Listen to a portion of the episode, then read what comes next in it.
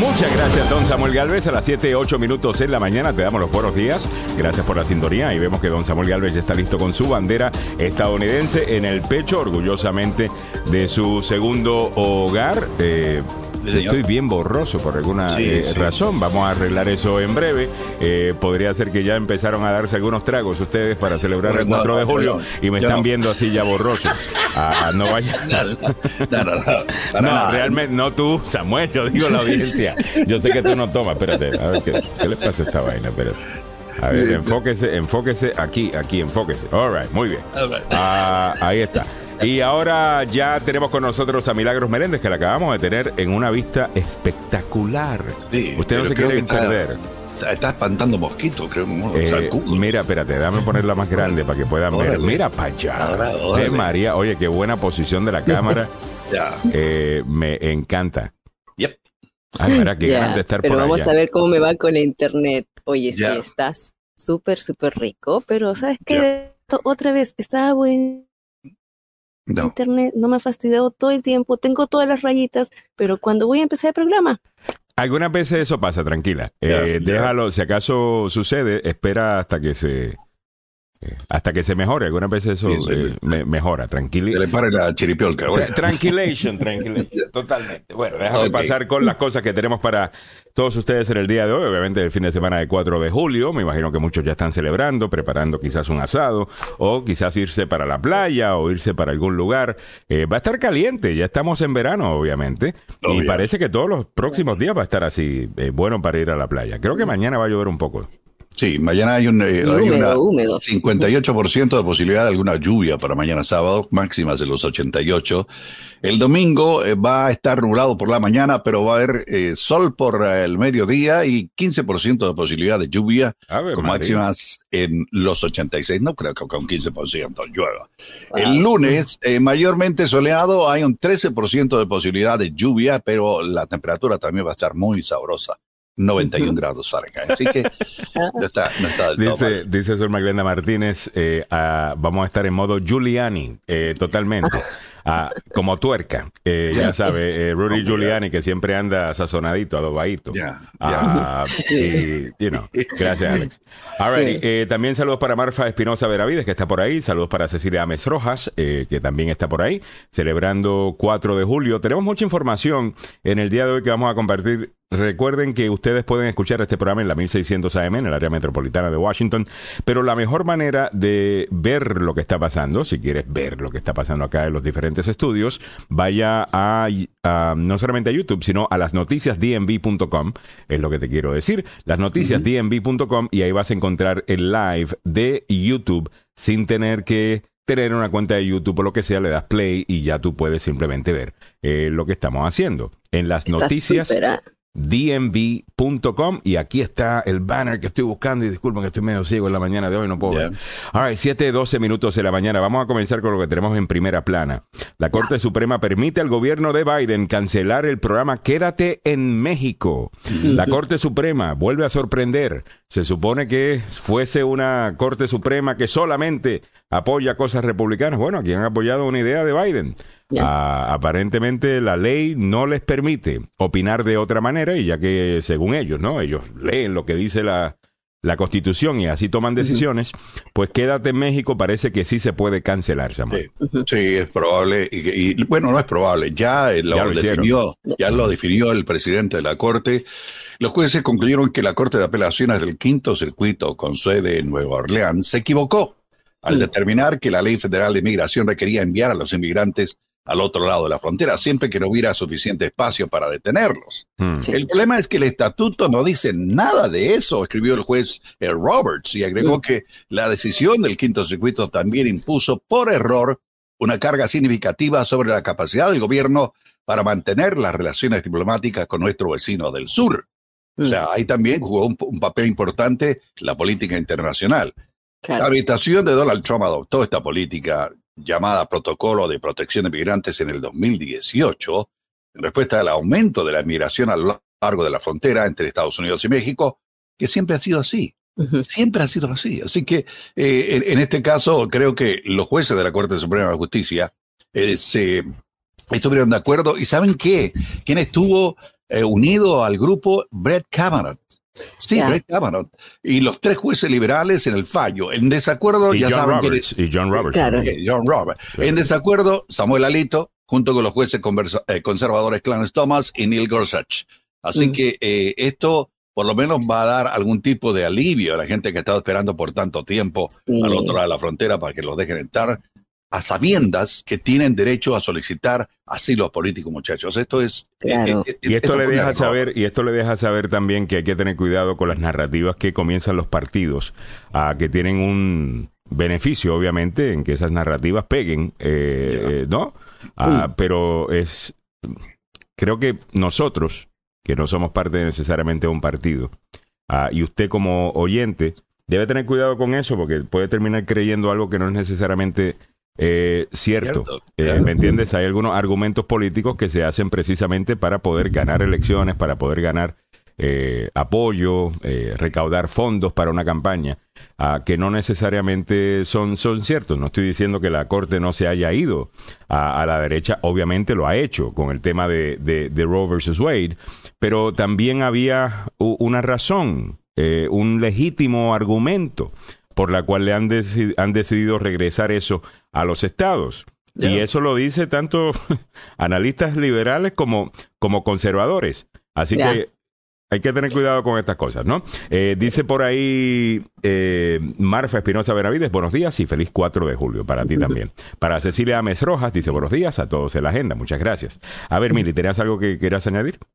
Ah, bueno, sobre este caso, claro, lo que pasó es que el Tribunal de, el Tribunal Supremo eh, negó a los estados de Texas y Missouri esta demanda que eh, le estaban haciendo al gobierno de Biden, porque Biden quería erradicar la política implementada por Trump, ¿no? De, eh, lo que nos estamos hablando, de que si una persona pide asilo político por eh, lo que dijo Trump tenía que esperar en México y hemos visto que la gente estaba esperando años para que le den el turno. Entonces, eh, cuando Biden quiso erradicar esa política, fue Missouri y Texas que le pusieron la demanda diciendo no, no se puede eh, bajo un recurso especial. Y bueno, lo que determinó la Corte Suprema es que no procede lo que pidieron estos gobernadores de estos fiscales generales de Texas y Missouri, ¿no? Es, es prácticamente. Ahí también había un juego, había un juego político por parte específicamente de Greg Abbott allá en, Texas, porque hay que decirlo que el señor Abbott estaba buscando ser una figura nacional y que no le ha funcionado. Sí, sí, sí, sí. Santi tiene más eh, figura política a nivel nacional que eh, Greg Abbott y yo creo que en algún momento va a tener que bajar un poco la enjundia en contra de las políticas del gobierno de Biden para reubicarse las políticas que tiene que hacer allá en Austin, la capital tejana. Así que eh, no creo, no creo tú, no creo que... Y, como, bueno, entonces ya me imagino que los abogados van a explicar bien la parte eh, constitucional y, cómo eh, sé yo, porque Kavanaugh, que también ha votado en otras, en otros fallos, ha votado, por ejemplo, aliándose, no sé, con con otras medidas que han sido liberales. En ese, en ese momento también no lo hizo basándose a que no era eh, constitucional eliminar el protocolo de protección al migrante. Pareciera que Kavanaugh se va a convertir en el nuevo swing vote, eh, no tan swing necesariamente, no tan swing necesariamente como Kennedy.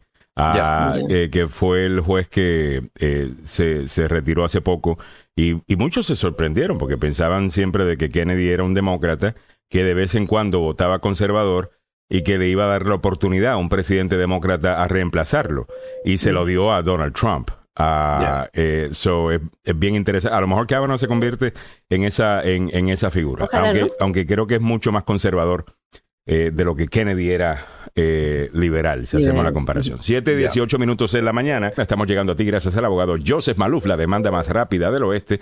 El abogado Joseph Maluf, que además de ser un abogado de accidentes, es abogado constitucionalista y por esa razón eh, nos ayuda a entender todos los problemas que está pasando esta nación en este momento. Pero en cuanto al tema de accidentes, ese es el abogado que usted, con el que usted quiere trabajar. Tiene una experiencia increíble, sobre 33 años de experiencia, hace esto y es eso lo que hace. El abogado Joseph Maluf, abogado de accidentes. Aquí va el número. 301-947-8998. 301-947-8998. El abogado Joseph Maluf, la demanda más rápida del oeste. Muy bien. Y eso, y él presenta la información deportiva a esta hora de la mañana. Pasemos con Don Samuel, que ya nos cuenta qué está pasando en los deportes y en breve también nos va a contar qué está pasando en la calle, en el tráfico. A ver, Samuel, deportes. Sí, señor. Seguimos con el fútbol, pasión de multitudes. Es el opio del opio pueblo. pueblo. Oye, tengo un sonido de un búho allá atrás contigo, ¿no? Sí, ya le, ya le puse mute. ya, ya, ya, ya, ya, va. Después de dos semanas de negociaciones, el Paris Saint-Germain y Mauricio Pochettino habrían alcanzado un acuerdo ayer por el cual el entrenador se va a desvincular del multicampeón de Francia después de 17 meses de labor según el diario francés deportivo L'Equipe, el club deberá desembolsar 10 millones de euros a modo de indemnización. Sí, señores. Pochettino tenía contrato hasta el 2023 y había expresado en las últimas semanas su voluntad de cumplirlo, pese a que los rumores sobre su salida sonaban fuerte en la capital francesa. Ya me echaron cada semana, había dicho a principios de junio. Finalmente, esta desvinculación, tantas veces anunciada, se concretó ayer. Los dirigentes del Paris Saint-Germain estaban decididos a finiquitar la negociación y, por, por, supuesto, su objetivo era contar con un nuevo cuerpo técnico antes del lunes, cuando el plantel comience la pretemporada, pero no querían pagar íntegramente la, la indemnización prevista en los contratos con eh, este argentino y su cuerpo técnico. El ex entrenador del español Southampton y el Tottenham no estaba dispuesto a hacer demasiadas concesiones para facilitar su salida. Por ello, las gestiones se extendieron durante 20 días. Según la equipo, el acuerdo se firmó ayer y contempla el pago de 10 millones de euros para Pochettino y sus colaboradores. De esta manera, se cerró el ciclo que había comenzado el 2 de enero del 2021, nueve días después del despido del alemán Thomas Tuchel. En los últimos 17 meses, el director técnico nacido en Murphy condujo al equipo parisino a 84 encuentros, en los cuales ganó 56, empató 13 y perdió 15. Así que eh, las golondrinas para Mauricio Pochettino con todo y eh, por supuesto eh, la buena suerte para el futuro inmediato que viene para él. ¿Cómo están las condiciones del tránsito vehicular aquí en la capital de la nación? Bueno, usted ya sabe, a pesar de que, como les contaba, está un poco desahogado debido a la salida de cerca de un millón de personas que comenzó el día de ayer en la mañana, pues hay accidentes. Uno de ellos cerca de mi casa aquí en Father Holly Boulevard, viajando hacia el oeste, la rampa que va rumbo sur hacia la 270. Así que hay una vía que está bloqueada. También hay otro accidente en la 95 viajando sur antes de la 236 en Dumfries. En la 95 rumbo norte, esta vez rumbo norte a la altura de la 630, también hay otro accidente reportado. Así están las condiciones de las carreteras en la zona metropolitana de Washington a esta hora de la mañana. Y les recuerdo que el informe deportivo y del tráfico llega a ustedes por una cortesía del abogado Joseph Malou. La demanda más rápida del oeste. Ahí va el número, dáselo otra vez, Samuel. 301-947-8998. Repito, 301-947-8998. 8998, el abogado Joseph Malo. Eso. Oye, mantén la sintonía. En breve te vamos a comentar eh, cómo legisladores quieren impedir que las mujeres viajen para hacerse un aborto. Ah, eh, de nuevo, los extremistas van a acabar con este país. Eh, en un lado como en el otro. ¿okay? Esto me parece increíble, te lo comentamos en breve. Y hay más hombres que están buscando hacerse algo Después de que los Estados Unidos haya fallado sobre el aborto, la Corte Suprema haya fallado sobre el aborto, hay algo que los hombres están buscando hacerse. ¿Qué ustedes piensan puede ser ese algo? Eh, ese procedimiento que es. Te comentamos próximo después de este mensaje del abogado Carlos Salvado ser acusado en un crimen puede tener consecuencias graves sobre su estatus migratorio. Yo soy el abogado Carlos Salvado y sé cómo ganar en corte. No se declara culpable antes de hablar conmigo. 301-933-1814. Ahí tienes la información de contacto del abogado Carlos Salvado, salvadolaw.com 933-1814, obviamente con el área 301-301-933-1814 o www.salvadolaw.com Com. vamos continuando para adelante en este viernes de la mañana, primero de julio, celebrando el 4 de julio de manera espectacular, con un weather que un tiempo que va a estar riquísimo. Óigame, en breve te cuento qué es lo que los hombres están buscando hacerse. ahora que los Estados Unidos falló, o la Corte Suprema de los Estados Unidos falló sobre el aborto. Hablando de ese tema, Samuel y Mili, y déjame preguntarle a Mili cómo se siente sobre eso, porque aquí yo he escuchado el argumento de muchas personas que se oponen a lo que la Corte Suprema ha hecho diciendo estos son los hombres simplemente queriendo tener control del cuerpo de las mujeres. Y yo he dicho, ¿sabes qué? Yo no estoy completamente claro de que todas las personas que piensan en contra del aborto es esa la razón. Pero al ver este titular entiendo por qué algunas se sienten de esa manera. Aquí tenemos legisladores que quieren impedir que las mujeres viajen para hacerse un aborto. Eh, eso es querer controlar.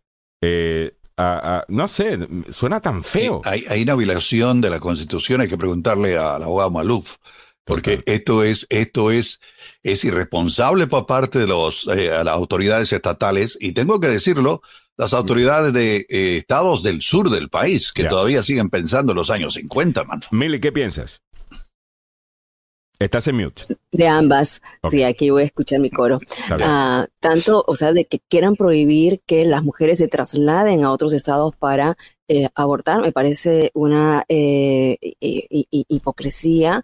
Me parece que están acorralando a las mujeres, o sea, es una intromisión, ¿no? De que, que, te van a estar prohibiendo de que tú busques eh, em, atención, en, porque em, Mira, por más que yo tengo esta posición, ¿no? La posición otra vez, yo voy, no quiero un aborto, no quisiera que la gente abortara, pero tampoco el gobierno tiene derecho a, decidir, el gobierno tampoco puede entrometerse. No, bueno, sí, ¿no? ¿Qué hacer eh, con tus decisiones? Porque estas son decisiones de vida que las mujeres que, que, que cometen esto, la mayoría de mujeres, eh, eh, quedan mal. Pero digo, pero digo yo que si lo dices que no es necesariamente con tu cuerpo, eh, eh, entonces como que el argumento es un poco distinto, porque el gobierno sí te dice un montón de otras cosas que puedes hacer y no puedes hacer. Ah, me, entiendes? O sea, yo creo que la, la autonomía del cuerpo de la mujer para mí siempre me ha parecido un buen argumento. Como que ya. Eh, bueno, no siempre hasta hasta ciertos límites, ¿no? Porque cuando ya ya no solamente es tu cuerpo, sino el cuerpo el cuerpo de otro ser humano, yo creo que ahí se debe ahí tiene que haber una em, una, una regla, ¿no? O sea, en este eh, caso. Aquí están queriendo imponer cosas y definitivamente que Mira, yo creo que yo creo que hay gente decente en ambos lados de este de este issue. Ah, mm. Yo creo que los extremos es lo que más oxígeno agarra y tendemos a discutir solamente esas posiciones extremas. La mayor parte de la gente entienden que el aborto quizás sea eh, una tragedia, eh, pero que debe el gobierno, por razones salubristas, tener una darle la oportunidad a una persona a tomar la decisión eh, sobre eso con ciertas restricciones. esto que está queriendo hacer esta gente, de empezar a perseguir, a empezar a buscar, a poner a tu vecino, ahora a estar vigilándote y pendiente. Eso me suena a una sociedad no libre. Eh, me, entiendes? me parece muy antiestadounidense a eh, eh, eso y antipatriótico, sinceramente, por decirlo de, alguna manera. No me parece eso a los Estados Unidos. esa idea del Estado policíaco, donde el vecino tienes que tener cuidado con lo que dice, porque podría estar reportando tus actividades a, a alguien más. Eso, eso no, no, eso es más de Cuba, eh, Samuel. Eso me parece a los círculos bolivarianos eh, de, Venezuela, donde tú sabes, tienes diferentes capitanes, ¿no? Eh, en el barrio que le van reportando uno para arriba, que lo sacaron también de lo mismo que hacían en, en, Cuba. No me, no, me, no, no, me está eso. Pero bueno, mm. entre otros temas. A mí no me cuadra, no, a mí también no me cuadra. Adelante, Miri. No, porque lo que, para poner un poco otra vez de contexto, quienes están pidiendo esto es la sociedad Thomas More, que es una organización jurídica conservadora, está redactando un modelo de legislación para los congresistas estatal, para los legisladores estatales eh, en Texas específicamente, eh, que permitirían a los ciudadanos privados demandar a cualquiera persona que ayude a un residente de estado que haya Ah, ah, interrumpido el embarazo fuera del Estado, ¿no? Entonces, esto eh, ya se está redactando de esta manera, todavía no es legislación, todavía es, un proyecto, están buscando eh, aprobarlo o mejor dicho presentarlo. Y no sé si tiene, y sinceramente no, no he investigado, no sé si tiene chances de pasar, eh, no sé si esto es un, agarraron el peor ejemplo de la derecha y están haciendo ruido con esto aunque no tenga chance algunas veces eso sucede. Mm. ah, no eh, ambos partidos lo hacen. Déjame tomar la posición más extrema que tiene el otro lado y decir que esa es la posición de todo el partido eh, para acumular puntos. Eso eso todavía falta por, por, verlo. Ambos partidos hacen eso no sí. ok qué es lo que los hombres están buscando hacer después de que fallaron en contra de o el fallo eh, que regresa la decisión del aborto a los estados el fallo en contra de Roe versus Wade. El premio se lo lleva. Y creo que yo tengo musiquita para esto. Espérate, Yo creo que es posible que tenga una música de juegos acá. Ah, ¿Dónde está mi música de juegos? No la tengo. Te hubiera hecho una fiestita bien chévere, María, María Isabel Moreno, que dice la vasectomía, totalmente. Eh, dice acá la nota, Mili, que los hombres están buscando hacerse la vasectomía en Estados Unidos ante fallos sobre el aborto. Los médicos reportan un aumento de solicitudes de vasectomía en los Estados Unidos después de que la Corte Suprema anuló Roe vs. Wade el viernes. Doug Stein, un urólogo de Florida, conocido como el rey de la vasectomía, es que allá hacen la publicidad distinta, Samuel. Hasta los doctores, hasta los doctores serios hacen vainas raras de la publicidad. ¿Tú has visto la publicidad en Miami y Florida? Eh, es de otro, no corresponde a Estados Unidos, te, lo, digo, no corresponde. Otro nivel. Me mandaron de un cliente que son, eh, ellos son abogados, eh, no es el abogado Maluf, no es Carlos Salvado, otro, otro, otro cliente. Y me mandan este comercial, estaban en Miami. Y dice, what do you think about this? Y yo digo, eso es un disparate. Y, y jamás vamos a hacer eso. Ah, era, era un tipo que salía, era un abogado y salían unas mujeres bailando y una decía accidente si movía la, la chichi la otra movía la, nalga este casos criminales y movía las las pompis así y después salía yo soy tu abogado ¿Cómo tú te vas a presentar en corte con tal charlatán? Oye, eh, este es, otra cosa. Hay niveles y niveles aquí. o sea, hay de todo y para todo, pero, eh, pero, es eh, a veces es la publicidad puede ser el rey de la vasectomía, un doctor. Yo soy el rey de la vasectomía. Es que me lo imagino con la corona y, una tijera cortando. cuéntame la nota primero, Mili. ¿Qué, es lo que estamos? ok, ¿qué, número uno, ¿qué es una vasectomía para los que no estén familiarizados? Claro, es una forma de esterilización, ¿no? Es una... Eh, Para que el hombre no pueda procrear. Pero es esterilización permanente, ¿ah? que evita que los espermatozoides eh, fluyan a través de los conductos eh, que tiene pues el, hombre, ¿no? y que prácticamente evita que, que, emitan semen. Entonces, ahora mira, en, ¿Semen o, sea, no sabía eso. ¿Semen o, o, ¿cómo se dice? Este, no, si todavía sale semen. los espermatozoides, perdón. Espermatozoides, no es semen. Los espermatozoides se combinen.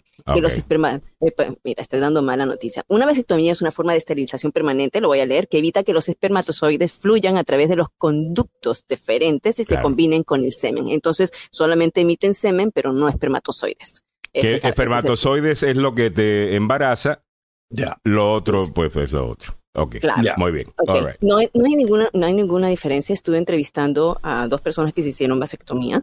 Mm. Ah, no, no encuentran ninguna diferencia. O sea, en las relaciones sexuales y, todo procede. Simplemente que es una forma de esterilización. O sea, no va a dejar embarazada. Y también hice la pregunta, mi hermano es médico, y le digo, ¿qué pasa cuando una persona, o sea, tiene vasectomía y después pues quiere tener hijos. O sea, hay una operación para revertirla, no es 100% seguro, pero... Oh, eh, ¿Sí se puede eh, revertir la vasectomía? Se puede revertir en casos muy, o sea, es em, los porcentajes... ¿Qué tan efectiva es? Porque una vez yo escuché de un, yo, conozco de alguien que se hizo la vasectomía y después su esposa quedó en embarazo. Y, no vayan a decir que no, que fue, no, que es el eh, lechero, que no, no, no, no, es, de él. pero por alguna razón, eh, you know, lo pudo hacer. Pero yo, yo, yo pregunté eso, yo pregunté mm. eso y me dicen que no, que es efectiva, o sea, la vasectomía es vasectomía. O sea, es mm. que te, es como cuando a las mujeres se ligan las trompas, ¿no? Entonces, eh, para evitar que salgan. Eh, yo me haría una sin ningún problema. lo único que le tengo miedo un poco es que hay un cuchillo que pasa por e, cierta parte de, y uno pues siempre le tiene miedo a esas cosas, ¿me entiendes? A mí me y que si eh, le da un tic nervioso al, doctor ese día, y, hay otra... no, no, esos son mitos, Alejandro, por favor. O sea, si vas a un dentista y aguantas un dolor de, de, que te meten anestesia y esto, o sea, no vas a poder aguantar. Mi amor, los hombres, eh, ok, déjame explicar una cosa de los hombres y los hombres en sintonía me pueden confirmar esto o no. Ay, sí. Nosotros podemos estar sin dientes. ¿Ok? Nos buscamos, qué sé yo, una operación, nos ponemos dientes. Ya. Lo otro es distinto. ¿Ok? Es distinto. pero es que eso es un mito. O sea, qué pena que no está bien. O sea, es un mito. Me estaba hablando de mi hermano. O sea, no es así, Alejandro. ¿No? Es que te digo, eh, Hay, hay cosas que, que son distintas. Eh, Además que es una relación especial con eso y el hombre, ¿me entiendes? Es toda la vida. bueno, sí, entonces, pero si un hombre... Me imagino que, con ustedes también, con sus, yo sé que las mujeres tienen una relación con, con, sus senos. con los senos, ¿no? Y vaina, pues nosotros también con... con... Sí, pero yo creo que a mí me parece, mira, aquí, yo conozco aquí en Miami... Hice la canción esa de mi amigo del alma, creo que es Roberto Carlos que la canta. Eh, sí, dos personas eres mi hermano, mi amigo. Oye, chico, oiga, chico, si tú, si tú, si tú verdaderamente, o sea, estás con esto y, ese es el punto, ¿no? Y las personas que ya no quieren abortar, o sea, los, los hombres aquí se están haciendo la vasectomía, según el, el rey de la vasectomía, antes recibían entre 4 a 5 casos en Florida, ahora están recibiendo entre 12 a 18 casos por día, después de la, del fallo de la Corte Suprema.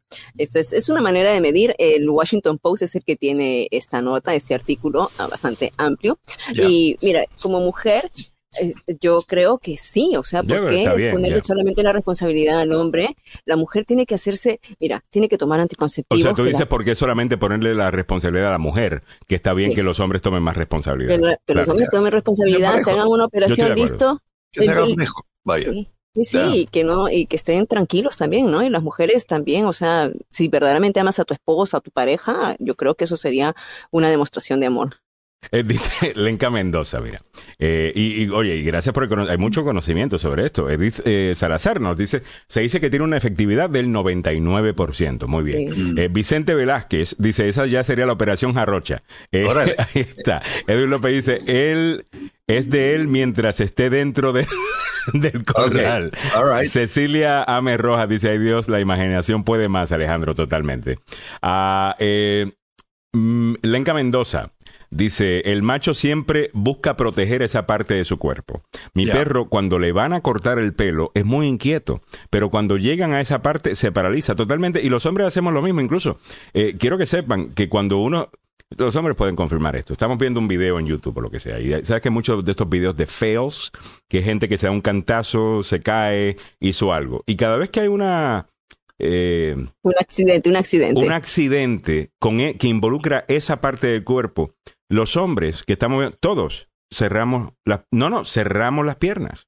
Eh, de, automática, es como que está, estamos programados para defender esa zona. Eh, y por razones obvias, muy, eh, muy, sencillo. Y en el deporte también se da, en el Total, eh, claro, en el box cuando tú te ves, claro, y le da un golpe bajo, todos hacemos, ¡ah! Como si nos hubieran pegado a nosotros. Estamos todos conectados. Ay, Dios mío, no, señor, Dios sabe por qué hace las cosas y mm, por qué ustedes no pueden parir. O sea, porque definitivamente el dolor un poco que se asemeja al parto para ustedes es cuando tienen piedras en los riñones. Pero no aguantarían, se quedarían desmayados en pleno. no se pega un martillazo en un dedo también, ¿ok? Saludos para Popeye, Alaskan, Malamute. Ah, sabes que esos perros son maravillosos, ¿no? Eh, el, tienen una energía. El perro que estamos viendo en la foto de perfil eh, de él. Dice, es verdad, Alejandro, eso da un poco de terror. Yo cuando me hicieron la, la circuncisión, eh, tenía 14 años y me dio mucho terror. 14 años te hicieron la... Pobrecito, pero eso sí duele. Eso, ya, eso, lo hacen cuando uno nace, ¿no? Claro, eso tiene que ser cuando eres bebé a menos de un mes. Tenía miedo de que el doctor se fuera a pasar de corte.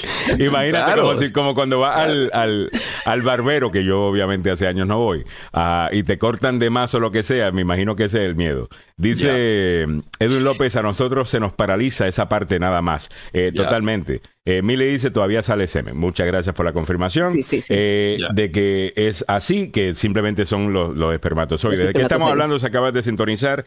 El show no ha cambiado de formato, les puedo garantizar, sino que estamos hablando de que los hombres están buscando hacerse más vasectomías eh, desde que los Estados Unidos eh, decidió la Corte Suprema de los Estados Unidos fallar en contra de Roe versus Wade, lo que hace que el aborto regrese a ser una decisión de los estados. Entonces, a mí me parece bien, porque si hay una cierta injusticia, que la injusticia no es necesariamente, en mi opinión, del sistema. Creo que la injusticia también es de la naturaleza, vamos a ponerlo de esa manera, porque son ustedes las mujeres los que, las que cargan el bebé, las que pueden quedar en embarazo. Eh, me, me, entiendes? Y sí, es un poco injusta la, cosa. Adán. Bueno, Eva fue la que estaba hablando con la serpiente y, comiendo manzana, así que ¿quién la manda? Ah, ahí tienen. Adán tenía la responsabilidad de cuidar. Eh, y desde entonces las mujeres le están echando la culpa a los hombres de absolutamente todo. No, no, no, no, Le dijo, desde entonces la mujer va a parir con dolor y el hombre va a tener que trabajar para ganarse el pan con el sudor de su frente. No estábamos diseñados para eso, según la Biblia. Bueno, ok, muy bien. Ese es el lado bíblico de todo esto. Yo lo que solamente quería decir es que sí me parece que es difícil hablar de esto porque ustedes no pueden cambiar el hecho de que, de que son las que, las que terminan quedando en embarazo. ¿Qué, qué dije, Mile, que estás mirando así? No, es mirando el, comentario de Pablo Cruz. Pablo, por favor.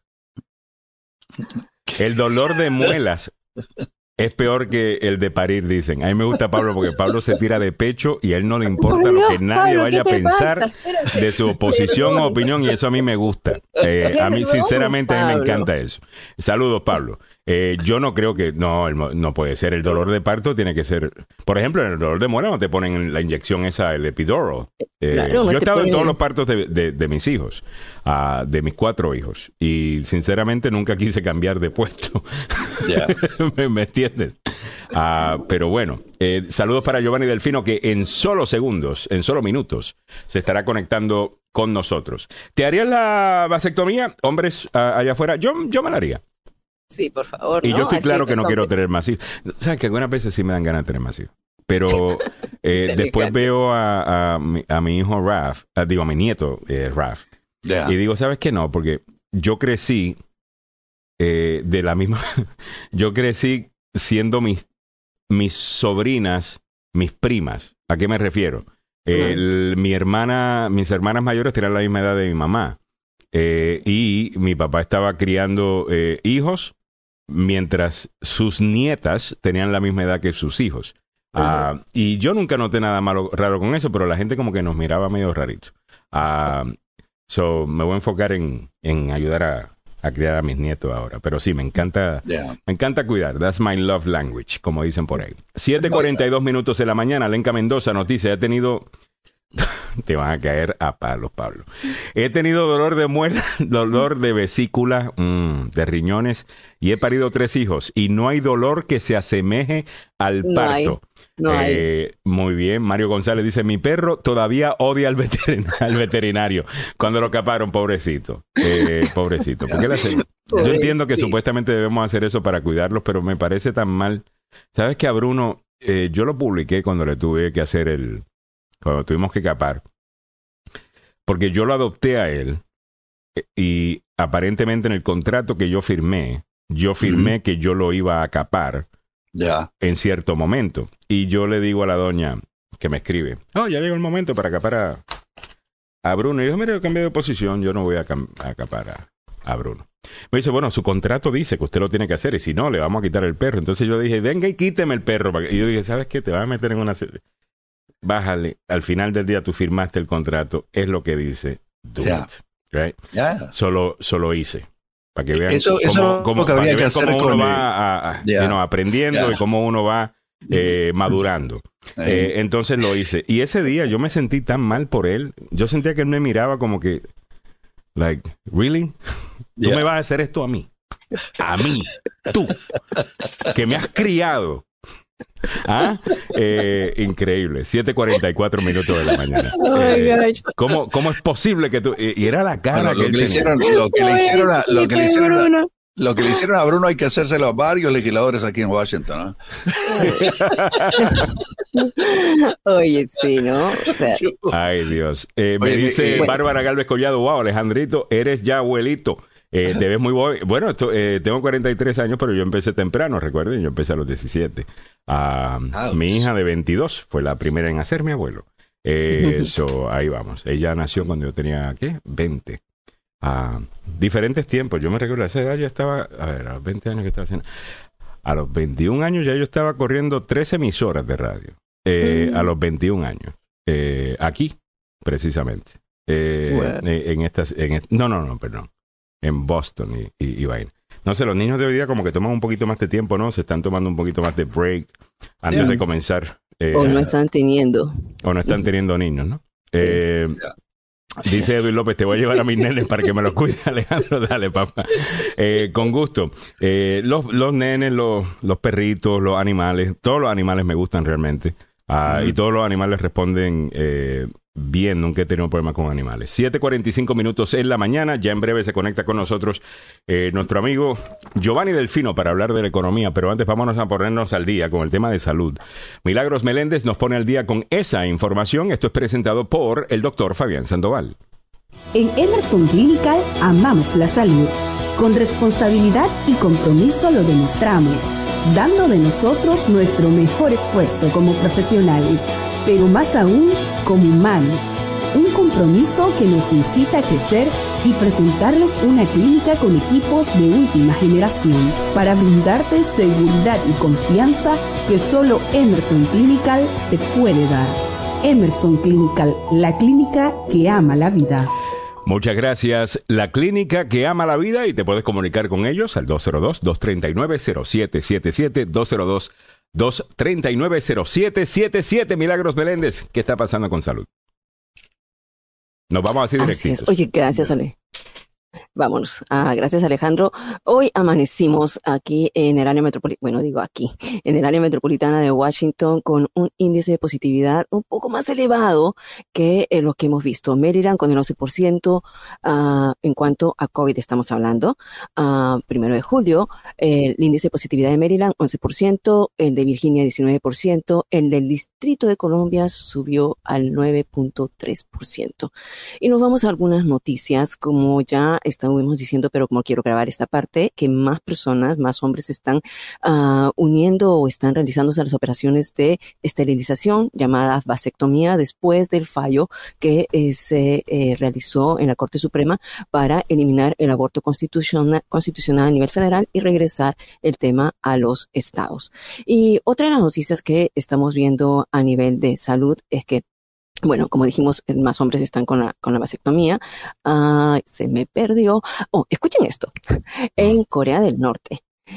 Resulta que, eh, como sabemos que en Corea del Norte se identificó los primeros casos recién de COVID-19 hace poco, el 12 de mayo, mm. pero ahora están saliendo con el disparate. Así, voy a tomar la palabra de Samuel, con el disparate de que son cosas alienígenas, o sea, extraterrestres, mm. los que trajeron el COVID-19 a Corea del Norte, dice el régimen. Corea del Norte identificó el viernes la supuesta fuente de brote de coronavirus por primera vez, alegando que las personas contrajeron el virus después de entrar en contacto con cosas extraterrestres a lo largo de la frontera con Corea del Sur. Bueno, no está muy lejos de lo que dijo una vez una doctora aquí en Estados Unidos, que eh, por ah, eso fue el origen de COVID-19. Corea del Norte anunció su primer caso positivo, como dijimos, de, coronavirus el 12 de mayo. El viernes los medios estatales publicaron los resultados de su investigación sobre el brote de la subvariante Omicron, que según dijo comenzó cuando dos personas estuvieron expuestas al virus a principios de abril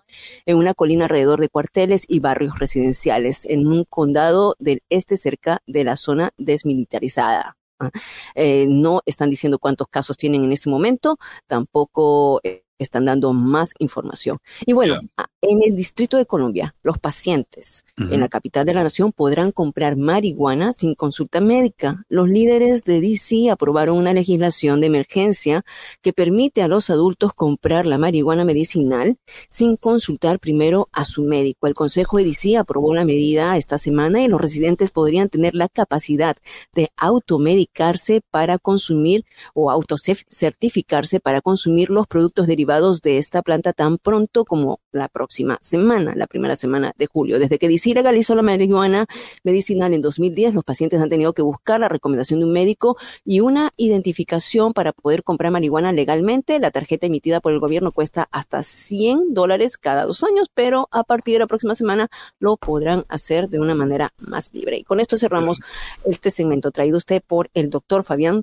Fabián Sandoval de la Clínica y Centro de Investigación Emerson desde Washington DC con varios programas, estudios clínicos para poder en el futuro sacar medicamentos y que nosotros los hispanos hayamos participado como minorías importante para eh, poder estudiar los efectos secundarios de cada medicina, como por mm. ejemplo medicinas para los niños que sufren mm. de migraña, para las personas que son diabéticas, para las personas que tienen obesidad, para las mujeres que están con infección urinaria, estamos hablando de latinas, y también otras enfermedades más, estudios específicos, pero si usted tiene alguna enfermedad, y el pajarito me está acompañando. Claro, está dando el número de teléfono para los pajaritos. Pues, así es. Ah. Eh, por si acaso Nicolás pues, Maduro está sintonizando, eh, que él habla con pajarito. Sí, puede ser atendido llamando al 202 239-0777. ¿Me acompañas, Alejandro, con la claro, el número? Claro está. lo que pasa es que estoy preparando algo acá porque tú hablaste de que en Corea del Norte... Vámonos con el 202. Ajá. 239-0777. 202 239-0777. Muchas gracias, Mili. Disculpa que tenemos un pequeño delay. Ella está en Miami, como pueden ver, al frente de una piscina, viéndose magnífico. Entonces, en Corea del Norte están diciendo de que eh, son aliens. Son personas que han tenido contacto con extraterrestres. ¿Se acuerdan ustedes de la doctora? bueno, yo eh, creo que tenemos información. Tenemos alguien que puede explicar esto y es ella. A ver. Eh, no sé si la conocen.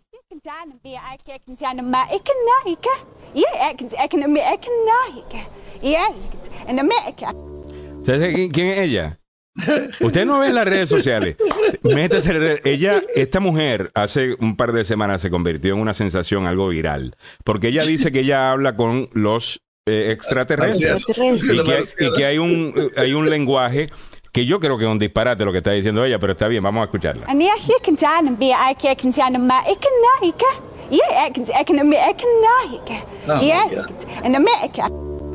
Una mujer llamada Maf. A mí lo que me parece tan interesante es como el conductor del programa dice, ¿sabes qué? Yo me voy a ir de pecho con esto y yo simplemente voy a aceptar que esto debe ser. Y voy a, tratar de conectarme. Él cierra los ojos también. ¿ves? vamos a conectarnos para hablar con la... ¿Tú te imaginas nosotros haciendo esa entrevista? ¿Tú te imaginas a mí haciendo esa entrevista? Eh, eh, yo no podría parar de reírme. Eh, ¿Y, y, qué si yo le digo a ella, oye, yo también estoy sintiendo el espíritu extraterrestre y empiezo a decir disparates también, a ver si me entiende? Oh my God. Era tan gracioso cuando lo, cuando, lo vi. Yo dije, pero es que en serio. No hay que hacerle la pregunta. Oye, dice Giovanni Delfino que dónde está el enlace. Eh, Mili. Parece que no te... Yo acabo de mandarlo ahora mismo. Ah, qué bien. Sí, porque tampoco, tampoco lo tenía en el pues, cielo. ¿eh? Mi querido, mi estimado, te mandamos la. Parece que no lo leíste, entonces dije, ok, como no lo leyó y yo te. Mm, ¿Quién yo? ¿Cómo te dice? Sí, a Samuel te mandó un mensajito. ¿Diciendo qué? Ajá, te mandó un mensajito que envíes, en que envíes y entonces yo dije, bueno, tengo que respaldar a mi ah, vaya, Ah, tú dices, pero sabes que el enlace está en la misma conexión que usted, eh, eh, like on your browser. Eh, en este momento. es básicamente eso, pero lo puedo, lo puedo enviar. Mala mía, disculpa. Tienes toda la razón. Yo se supone que envíe esto a todo el mundo. Lo voy a hacer ahora. pero en el futuro, lo que aparece ahí, pues lo puedes enviar. Disculpen, mala mía. Ah, también Es que estaba eh, investigando el lenguaje este de... ah, te estaba tratando de traducir lo que decía la, doña esta. Sí, eh, yo no creo que eso realmente es un lenguaje...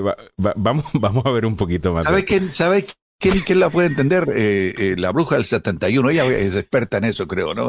Déjame ver un poquito más de ella, porque mira, la salud mental obviamente es un problema grande eh, en el mundo entero. Yo no sé si ella, you know, a, lo mejor ella de verdad piensa que está hablando con, con, aliens. Yo, yo no sé ustedes, yo no le creo, pero vamos a ver. Ellos contactaron a una mujer, quien se hizo viral en un video de TikTok, porque según ella, tiene la habilidad para hacer conexiones con códigos galácticos, lo que le hace que pueda hablar idiomas extraterrestres, o al menos es lo que ella dice. Oh para aprender a hablar idioma alienígena, Mafe Walker tomó un curso con una mujer de nombre Agatha Sabine, quien también acudió al programa y fue la que le enseñó a hacer esas conexiones con el mundo extraterrestre. La mujer es que Dios lo hace, ellos se oh juntan. Dios lo oh hace y ellos se juntan. Eh, pero yo no estoy diciendo que no necesariamente no puede existir extraterrestre. Yo sí creo que debe haber vida allá afuera Ah, yo, mi amor, el, el, universo es gigantesco. No, no, yo pensé que si crees que pueden hablar con los alienígenas, dije, ¿qué cosa? Yo me imagino que debe haber algún tipo de manera de hablar con ellos. Estoy seguro que tienen algún tipo de tecnología, por lo menos un mensaje de texto deberíamos estar enviando. No, no creo que sería a través de, de la lengua que estaríamos hablando con ellos. Código, ah, código. Se parece. Marjorie Taylor Green. Yeah, te lo dije, te lo dije, se parece a la bruja del 71, mano. All right, déjame, tengo ya a Giovanni Delfino. Haikila, la eh, bienvenido conectándose desde el espacio. Bienvenido, Giovanni. Gracias, me, me, han hecho recordar ese episodio del Chavo del 8 cuando. No, del Chavo del 8 no, del. Uh, ¿cómo, se, ¿cómo, se, llama el, el Chapulín Colorado. el Chapulín Colorado. cuando comienza a hablar en inglés y. a mí me encantaba el Chapulín Colorado. Bueno, realmente todo lo que tuviera que ver con eso. Eh, esta Ay, no me digas esa palabra, Alaskan, eh, Malumete Popeye, que yo tengo dificultad pronunciándola. Para gara, para gari. Para gara, para gari. Dilo ahí, eh, eh, Giovanni. Para, algo así era. Para, para, para algo así era. Para garicutirimícuaro. Pagari, ah, ahí está. A ver, ¿quién la puede hacer en el chat? Claro, la van a deletrear, copy and paste, si todo el mundo puede, ¿no? Eh, déjame poner a, a, Giovanni Delfino con nosotros acá. Giovanni, vamos a hablar de economía. ¿Cómo vamos? Eh, es inminente una recesión, la inflación está mejorando. ¿Qué, qué tú ves en el, en el panorama?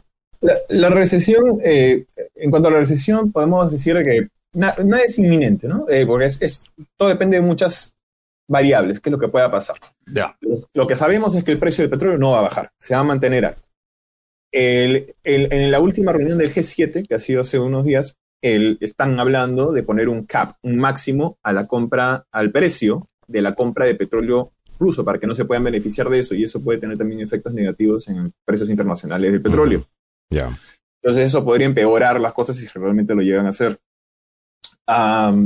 y, por otro lado, eh, tienes eh, el, tema del cuello de botella que ya se está comenzando a relajar poco a poco.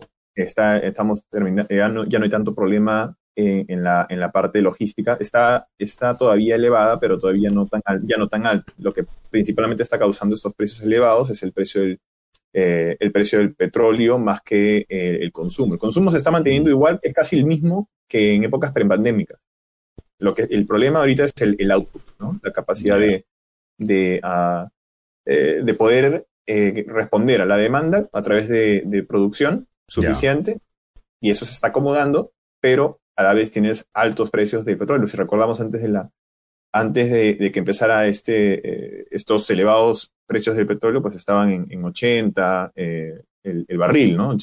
pero, y ahora estamos arriba de 100, ¿no? Entonces ahí tiene un efecto bastante eh, elevado, marcado, ¿no? Bueno, estamos viendo que los precios están empezando a bajar. A ver, tengo los precios del día de hoy. Ah, así estamos. Eh, viernes primero de julio 2022. Eh, bajó un centavo a nivel nacional, 4 dólares 84 centavos. Les recuerdo que hace, pero les recuerdo que hace dos semanas estábamos hablando de 5 dólares. Ah, realmente estamos hablando de que ya ha bajado.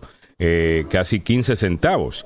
Ah, básicamente lo que estamos viendo. Eh, yo creo que está mejorando la cosa. Ahora, lo que no sé si va a volver a subir o no. Es, que, ahí es donde, donde, a donde voy. los precios suben y bajan todo el tiempo, mm. ¿no? Como los stocks, como todo. Suben y bajan y van, van variando en el tiempo.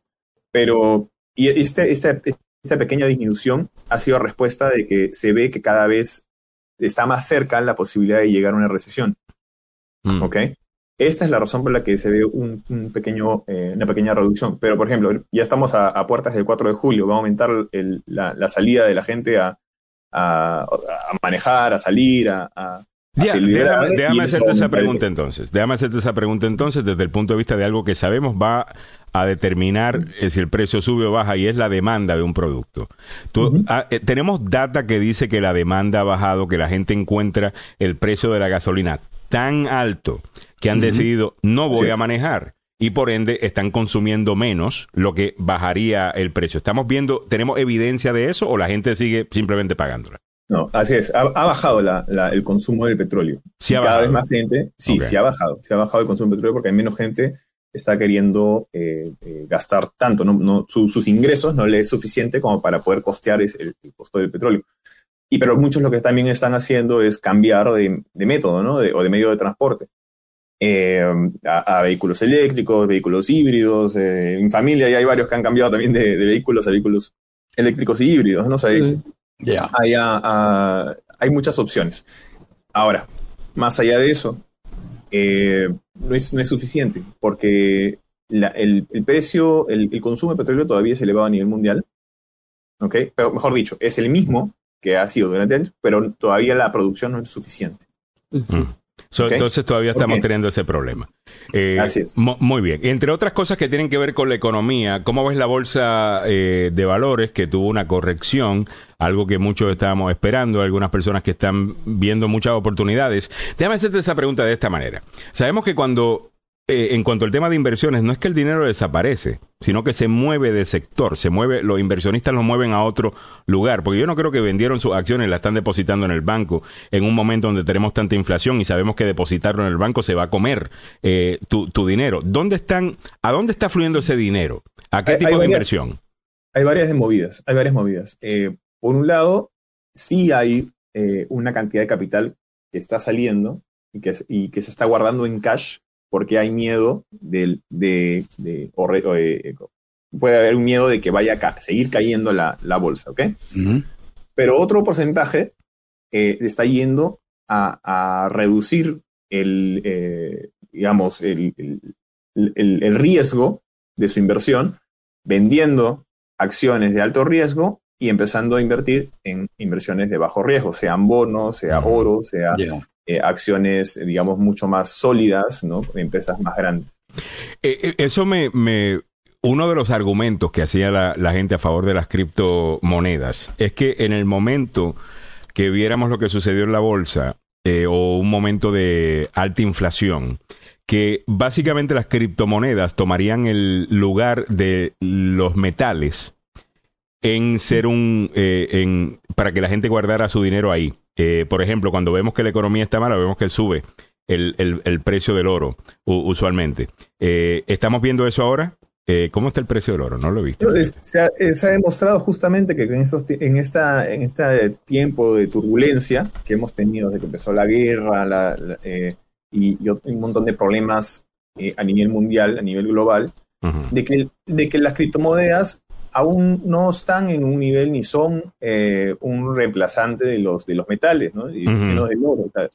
Eh, cuando cayó, eh, cayeron la, el Terra, cayó el Bitcoin, cayó Ether, cayó todo eso, el, dinero o las inversiones se fueron una vez más al oro. Mm. Porque todo esto fue causado por el riesgo, el alto riesgo, la, inestabilidad, la incertidumbre en, en la situación mundial. Entonces demostró que el Bitcoin no es el nuevo oro. No, todavía no, eh, quizá. Porque, porque tampoco estoy viendo que, necesariamente el oro se haya movido de la manera que, algunos pensarían. Déjame ponerte este chart acá de gold silver. Ah, estamos hablando acá, esto es abril. Eh, aquí estamos viendo el momento también en que la bolsa también está bajando, pues el oro también. Eh, el oro y silver. esto no, este es el precio del oro. Ah, y, y sigue bajando. las las criptomonedas están bajando. Obviamente las acciones están bajando. Entonces significa que se están yendo, ¿qué están comprando? ¿Están comprando petróleo? Eh, eh, ¿Es eso lo que están haciendo? ¿Llevando el precio para arriba?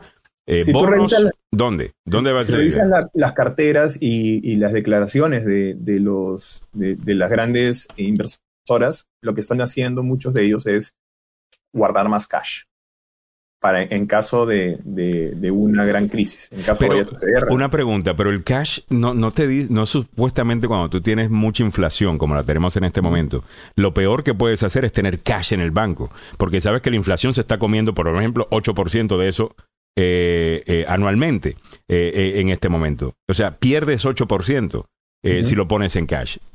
¿Por qué harían eso? Es porque eh, en caso, de, porque no todo se está poniendo en cash, ¿ok? Eso, eso aclaremos. Ok. Es una buena parte, eh, se está poniendo en inversiones de bajo riesgo, pero se está guardando mucho cash en caso algo, una gran crisis suceda y vayan a necesitarlo para seguir funcionando, para poder responder a sus acreedores, necesitan este cash guardado. ¿Ok? Esa es la razón principal por la que eh, muchos de ellos, incluyendo Warren Buffett, eh, de, de um, uh, Berkshire uh, Hathaway, eh, han, han, decidido hacer esto porque necesitan ese cash en caso de emergencia, en caso que vaya a suceder una crisis o algo que no se sabe si va a suceder o no, pero lo, están haciendo para, para poderse resguardar y, tener, y poder responder en caso que vaya a suceder. Estaba viendo que algunas acciones están baratas en este momento en comparación a lo que hemos visto. Eh, compañías que bajaron eh, cuando bajó el mercado, pero que no necesariamente porque el negocio de ellos esté mal, sino porque pues la gente estaba vendiendo, estaba vendiendo absolutamente todo. ¿Les recomendarías a alguien, eh, y yo estoy considerándolo en este momento, regresar al mercado ah, en estas próximas semanas o todavía necesitas más tiempo para ver a dónde vamos a terminar? La, inestabilidad va a seguir, la incertidumbre va a seguir durante unos meses más, yo diría. Eh, pero los precios sí están, están mucho más bajos de lo que deberían de estar digamos, en, en, situaciones normales. Entonces, si, eh, si me preguntas a mí si yo invertiría en, eh, en acciones, en ciertos tipos de, empresas, sí, sí, siempre es un buen momento para, para invertir, pero tienes que tener mucho cuidado de eh, el nivel de riesgo que quieres tomar, básicamente. dependiendo de la situación en el mercado, la incertidumbre, la, las proyecciones, las probabilidades de que vaya a, empeorar la situación. Hace unos momentos hice una publicación también eh, Goldman Sachs, que está mencionando, que todavía puede haber una caída más. O sea, todavía, como les digo, va a ser otra corrección. Ok. Así Eso es lo que yo estoy esperando porque cuando esté todo en especial para comprar algunas cositas que yo, you know, compañías que quería comprar hace ratito, pero que decía que está bien, eh, está bien caro en este momento. Ah, y a lo mejor esto nos ayuda. Muy bien, eh, me parece magnífico, Giovanni, que nos ayude a entender estas cosas. Giovanni Delfino con nosotros. Eh, oye, eh, hablan un poquito del evento que tienes sobre salud. Estábamos hablando tú y yo ayer vía texto. Felicidades, que estás ahora formando parte de este, de este importante grupo ah, que trabaja el tema de salud mental y también lo económico. Y tú me estabas hablando por texto diciendo es que una cosa está conectada con la otra, Alejandro. Eh, Háblame un poquito sobre eso. ¿Cuál es la organización que estás haciendo? ¿Cuáles son los planes? Y dame tu, tu, evento.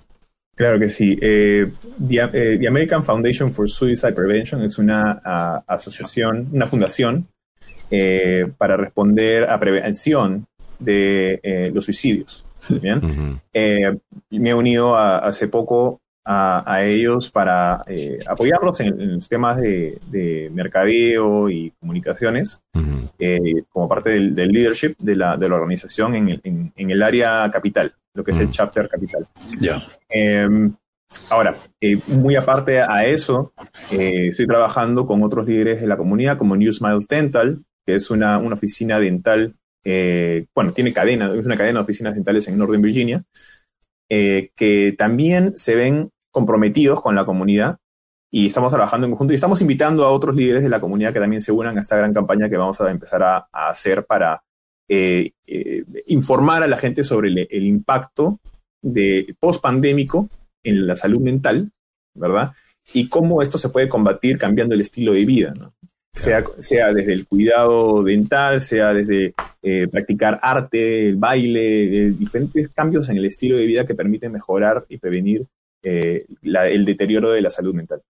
Mira, eh, Zulma Glenda Martínez nos dice Alejandro, estoy esperando la invitación para cuando tú y Delfino hagan charlas eh, sobre inversiones y economía. Quiero que sepas que Delfino, eh, Milagros y yo estamos trabajando en un evento de, estamos llamando la agenda financiera, lo estamos preparando para, para agosto y, estamos ya en, gran planificación con eso, incluyendo eh, lugares, el resto, ya hemos, hemos reunido, tenemos cierta estrategia. Ah, y esta semana ha sido bien eh, dura específicamente para mí, porque estaba ocupado, he tenido días de 12, 13 horas, eh, pero creo que ya vamos rumbo a, eso y pronto vamos a tener algo para poder anunciarte ah, y creo que te va a gustar mucho. queremos hacer eventos de donde se educa y vamos a tener a expertos como Giovanni Delfino, otros expertos también de bienes y eh, personas que pueden contestar las preguntas de ustedes específicamente con la intención de contestarle una pregunta y que usted entienda mejor un tema. Eh, porque hay muchos eventos ¿no? que, son, bueno, te damos dos minutos de información y después te vamos a vender un producto y vender una cosa. Y, y, eso no es necesariamente lo que estamos buscando, sino más bien que usted salga del evento diciendo, esto lo entiendo mejor. Y ahora puedo tomar una mejor decisión. Ah, y, estamos trabajando en eso, así que muchas gracias por recordarme ah, eh, sobre eso. Me dice el webpage de la página de salud mental. Gracias, Vide eh, Gladys Espejo. Ah, eh, Giovanni, ¿cuál es la, si tenemos esa información? Sí, claro que sí. Es el National Association for, perdón, National Foundation for Suicide Prevention, o sea, es por las siglas, es nfsp.org Vamos a buscarlo y lo ponemos en el chat y, así la gente lo, lo, tiene. Giovanni, muchísimas gracias. Te deseo un feliz fin de semana largo de 4 de julio. ¿Qué planes tienes? ¿Hay barbacoa? ¿Hay asado? Eh, relax en la piscina, para la playa. Carnita, para incluso americano. claro que sí, vamos a reunirnos con toda la familia aquí en la casa. Eh, estoy invitando a, mis padres, mis hermanos, a todos acá a celebrar. Ah, qué buena onda. Felicidades y va a ser doble celebración. el 4 de julio y el Emmy que se llevó a Silvana Quiroz y todo el equipo de ustedes. Así que felicitaciones, un gran abrazo para, para, Silvana y todo el equipo conjuntamente con Bravo. Uh, Oye, sí, que, eh, están metiéndole duro a los Emmys también. Saludos para, eh, para Bravo Films, eh, que es otro talento de, del área que es absolutamente magnífico. Ah, saludos para él también, buen, buen amigo del show también. Ah, bueno, muchas gracias eh, a Giovanni Delfino por su tiempo en la mañana de hoy. Lo pueden conectar o se pueden conectar con él a través de Delfino con los negocios. Él siempre comenta también en la página de, Facebook, así que simplemente sigan su página, háganle preguntas. You know, he's a, good guy, eh, le, gusta ayudar y por esa razón lo tenemos acá en el show. 8 y un tipo serio. 8 y 11 minutos en la mañana. Pasemos con Don Samuel Galvez. Siempre estamos. no estoy tarde con el noticiero, Samuel. Estoy temprano con el noticiero de las 9. Eh, es lo que es. Adelante, Samuel. Gracias, Alejandro. Que Tandy Brown Jackson juró ayer como primera mujer afroamericana en la Corte Suprema de Justicia de los Estados Unidos. El Servicio Nacional de Parque va a desplegar una exhibición de fuegos artificiales. Detenemos los detalles más adelante y lo que va a ocurrir con el metro. En nuestra América Latina capturan a pandilleros que asesinaron a tres policías en El Salvador. Muy buenos días, le saluda Samuel Galvez y aquí el detalle de la información. Ketanji Brown Jackson prestó ayer juramento como nueva juez de la Corte Suprema de Justicia, haciendo historia ya que se trata de la primera mujer afroamericana en el máximo órgano judicial del país, mientras se unía a la institución en un momento en que su mayoría conservadora ha estado demostrando su poder en fallos importantes. Que Tandy Brown Jackson, de 51 años, se une así al bloque liberal de una corte con una mayoría conservadora de 6 contra 3. Su juramento fue como reemplazo del eh, presidente Joe Biden para el juez liberal retirado Stephen Breyer, que ayer se convirtió en una persona común y corriente y se produjo seis días después de que la Corte anulara el hito de 1973 de Roe versus Wade que legalizó el aborto en todo el país. Breyer, de 83 años, el miembro más antiguo de la Corte, se retiró ayer oficialmente. Con todo el corazón acepto solemnemente la responsabilidad de apoyar y defender la Constitución de Estados Unidos y habilitar la justicia sin temor ni favoritismo dijo la nueva juez de la Corte Suprema.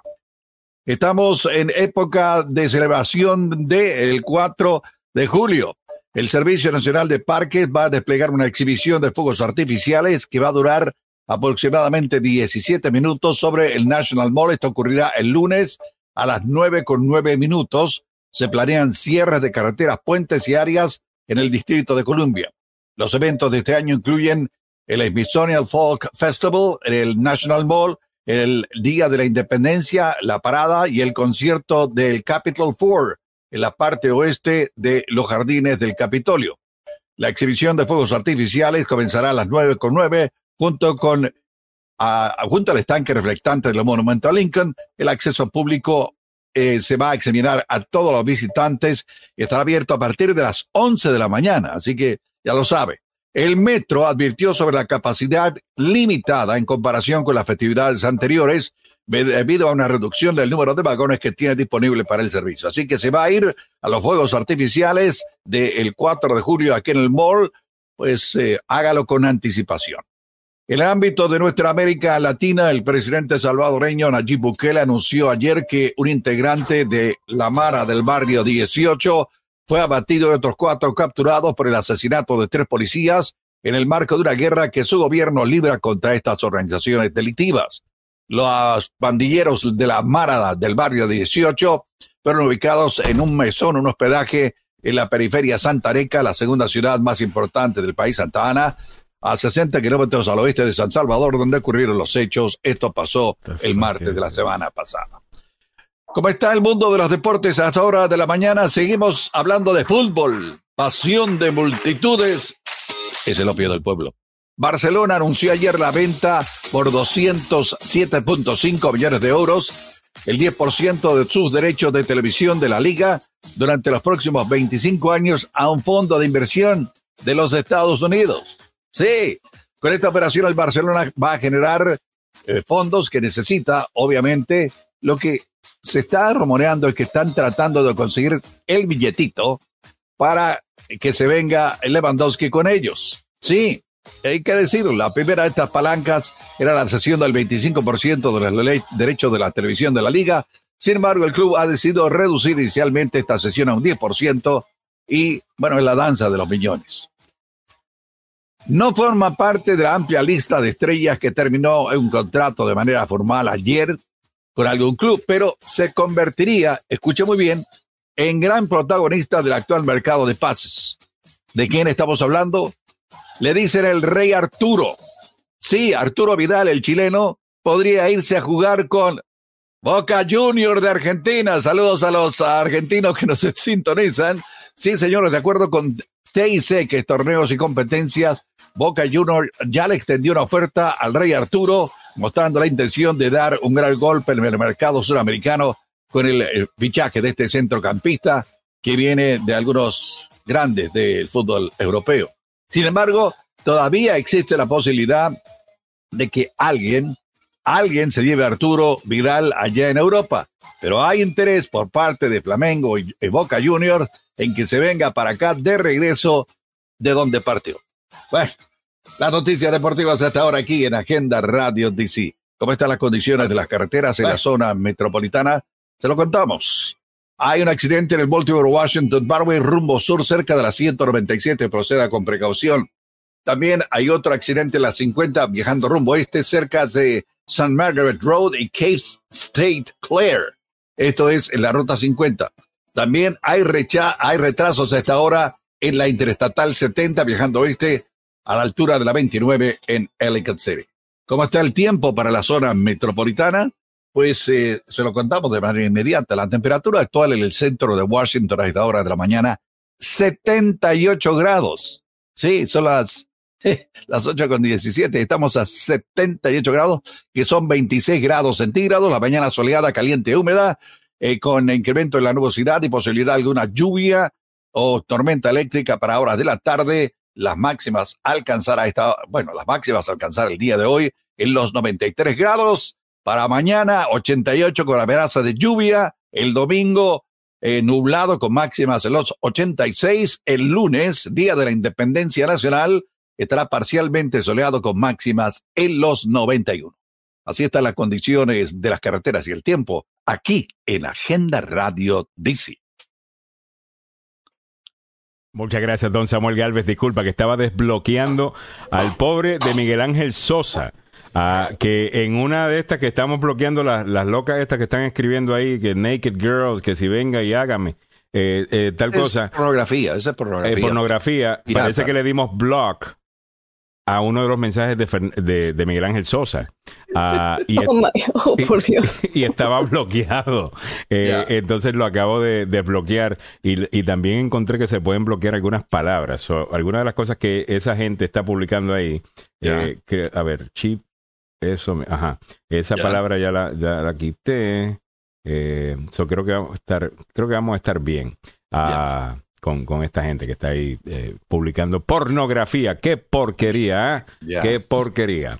Ocho, esta hora, ¿no? especialmente. 8, 18 minutos de la mañana. Oh my All right, estamos llegando a ti esta hora gracias al abogado Joseph Maluf, la demanda más rápida del oeste. Si ha sido víctima de un accidente de auto en el trabajo o negligencia médica, llame al abogado Joseph Maluf. El abogado Joseph Maluf lleva 33 años haciendo esto, lo hace muy bien. Y si usted está en un accidente este fin de semana, llame al abogado Maluf. Aquí va el número. 301-947-8998. 301-947-8998. El abogado Joseph Malou con licencia para trabajar en Washington, Michigan y Virginia y dos oficinas para su servicio. En Gettysburg y también en Fairfax, allá en Virginia. Así que ya lo sabe, el abogado Joseph Malou, experiencia de más de 30 años en accidente. 301-947-8998.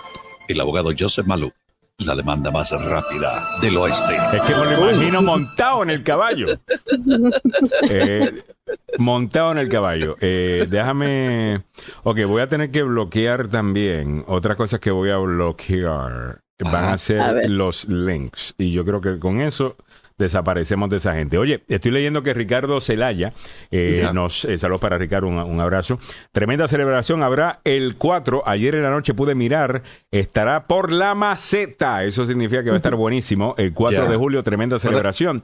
por la maceta es una frase dominicana, ¿no? Y Boricua también, eh, yo creo que ¿Ah, es, eh, creo que es caribe, antillana, diría yo. Ya, ah, por la maceta. Eso está por la maceta. Y recuerda que nosotros, ellos nos influencian a nosotros, nosotros influenciamos a ellos y realmente realmente la realidad del caso es que entre más tú lees la historia de las Antillas, eh, más te enamoras de la idea eh, de una federación antillana, que es una idea eh, que era muy popular en los 1800 y en la que yo personalmente creo, con Cuba, República Dominicana y, Puerto Rico.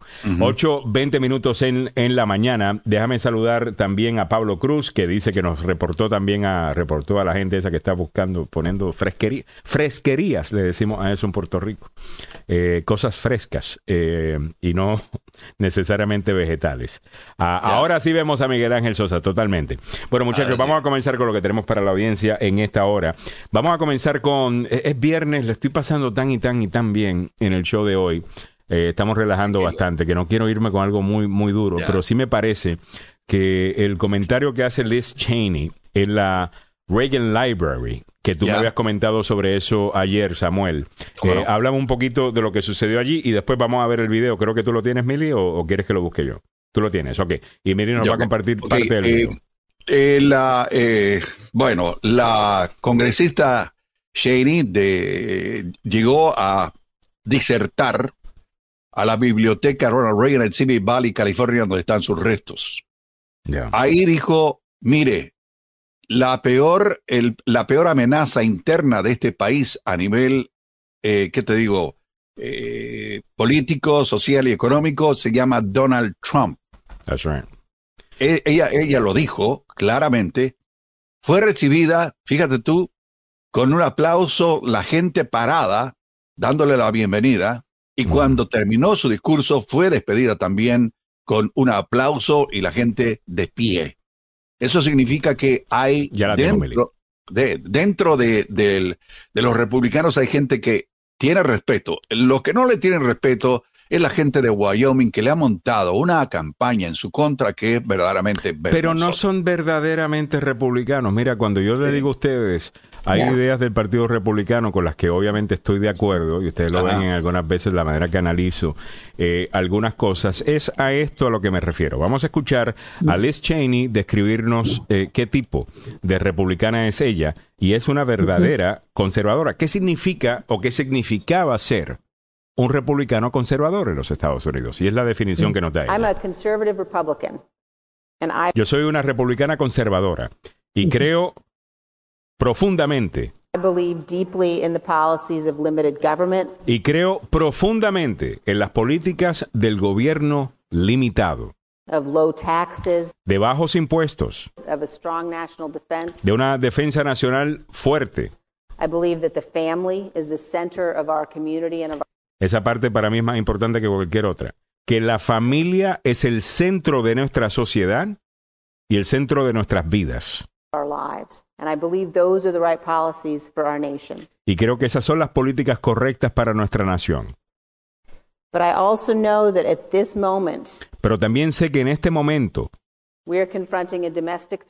estamos confrontando una amenaza doméstica que nunca hemos confrontado o enfrentado antes. And that is a former president who is attempting to unravel the foundations of our constitutional republic. Y ese es un presidente que está tratando de eh, deshacer eh, nuestra república uh, o los fundamentos o los principios de, de esta república.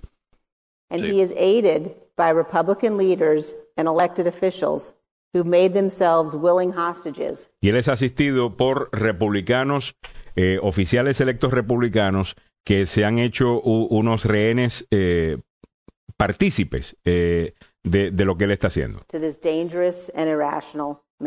De este hombre peligroso e irracional. Esa es Liz Cheney, una verdadera republicana. Es para mí bien interesante que es ella la que hoy día va a ser llamada una rhino por tomar las posiciones verdaderas del Partido Republicano. Y al verdadero republicano solo en nombre, que es lo que significa Rhino, que es Donald Trump, van a decir que es el verdadero conservador. Jamás he visto un grupo de gente hablar con mayor convicción estando totalmente errados eh, sobre lo que están diciendo que algunos de los trumpistas y el mismo Trump. Es increíble. Pero me pareció muy bien por parte de ella que lo dijera y me parece que es una persona que la historia la va a recordar muy bien. ¿Qué les pareció lo que dijo eh, ella eh, sobre lo que está pasando en este país? Muy excelente. Ah, oh, ahí está. Ahí está Carlos, Salvado. I love it too. Excelente. Buenos días. Ya, me encantó. Me encantó. Eh, eso es lo que es ser un verdadero republicano. Bueno, vamos a hablar con el abogado Carlos Salvado. Ayer tuvimos una, eh, hablando de ser más conservador. Bueno, tú eres independiente, eh, pero tú no ves necesariamente todo lo que venga del Partido Republicano como que mala palabra que no se puede decir y no se puede hacer. Ah, eh, como, como otras personas, incluyendo aquí está el abogado Joseph Maluf, que está con nosotros. Completo. lo tenemos completo. Acabamos de escuchar, abogado Maluf, se acaba de sintonizar el mensaje de Liz Cheney en la librería de Ronald Reagan, en donde estuvo hablando sobre la amenaza que, que confronta el país con Donald Trump, que es un hombre peligroso, agresivo uh, y que definitivamente presenta una amenaza para este país. Disculpen que mi perro está, eh, yeah. no sé qué, está, opinando, está, está opinando, está, muy bien. está molesto. Eh, so estamos hablando, estamos hablando de eso. Hey, Bruno, how you doing? What's going on? No, me gusta. Bruno se pone bravo. Yo lo he visto. no, no, está feliz. Está felicitando a Lee Cheney. Es que estábamos hablando el otro día. No, pues se pone bravo con Trump. Bruno es republicano. He's a real Republican. oh ver, Bruno. No como Donald Trump, the real rhino. Estaba yo diciendo, abogado, que ella dice, mira, esto es lo que es ser conservador y republicano. Eh, mm. Lo que yo creo que era lo que lo llevó a usted a estar con Ronald Reagan cuando está en los años 80, abogado eh, Maluf, ¿no? El amor a la patria, sí. limited government y ese tipo de cosas. No, no esta, pornogra eh, esta versión pornográfica eh, de lo que es ser un conservador que presenta Donald Trump.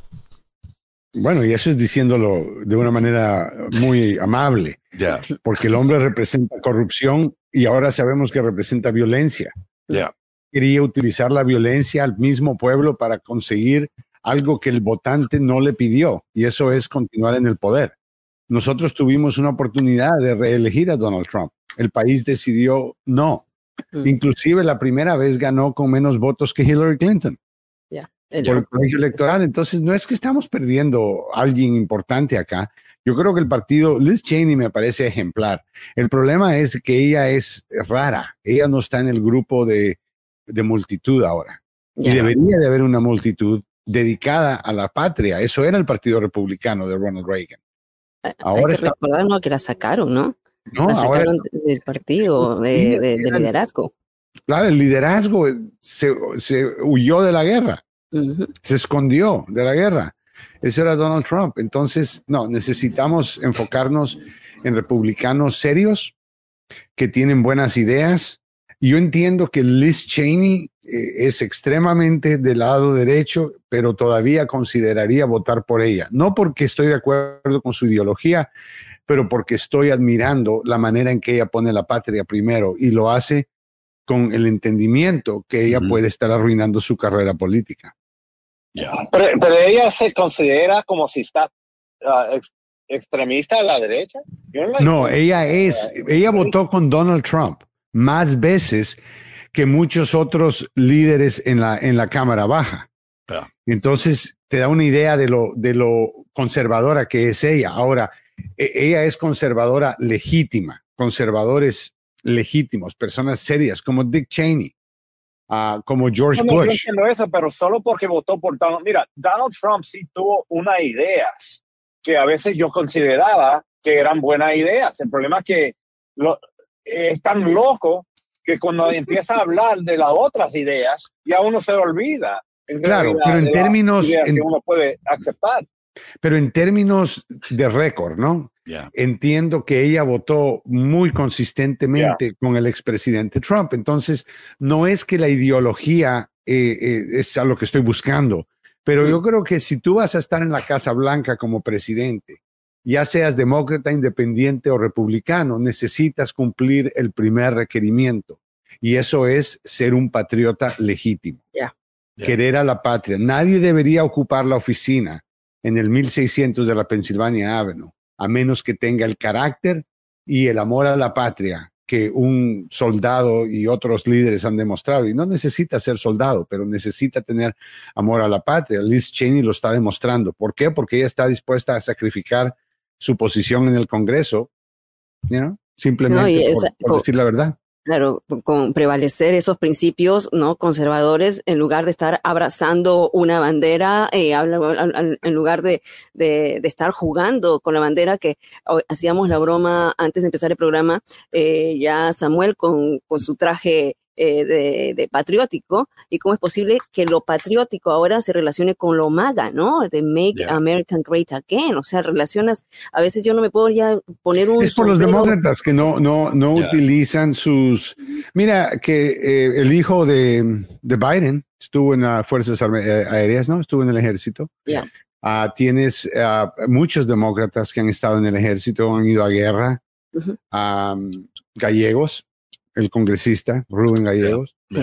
Entonces tiene varias personas que son demócratas, sirven la patria, son patriotas legítimos. El hecho de que tú estés en el ejército, aunque la mayoría del ejército eran republicanos cuando yo estaba en el ejército, hoy en día es diferente. Hey, welcome back.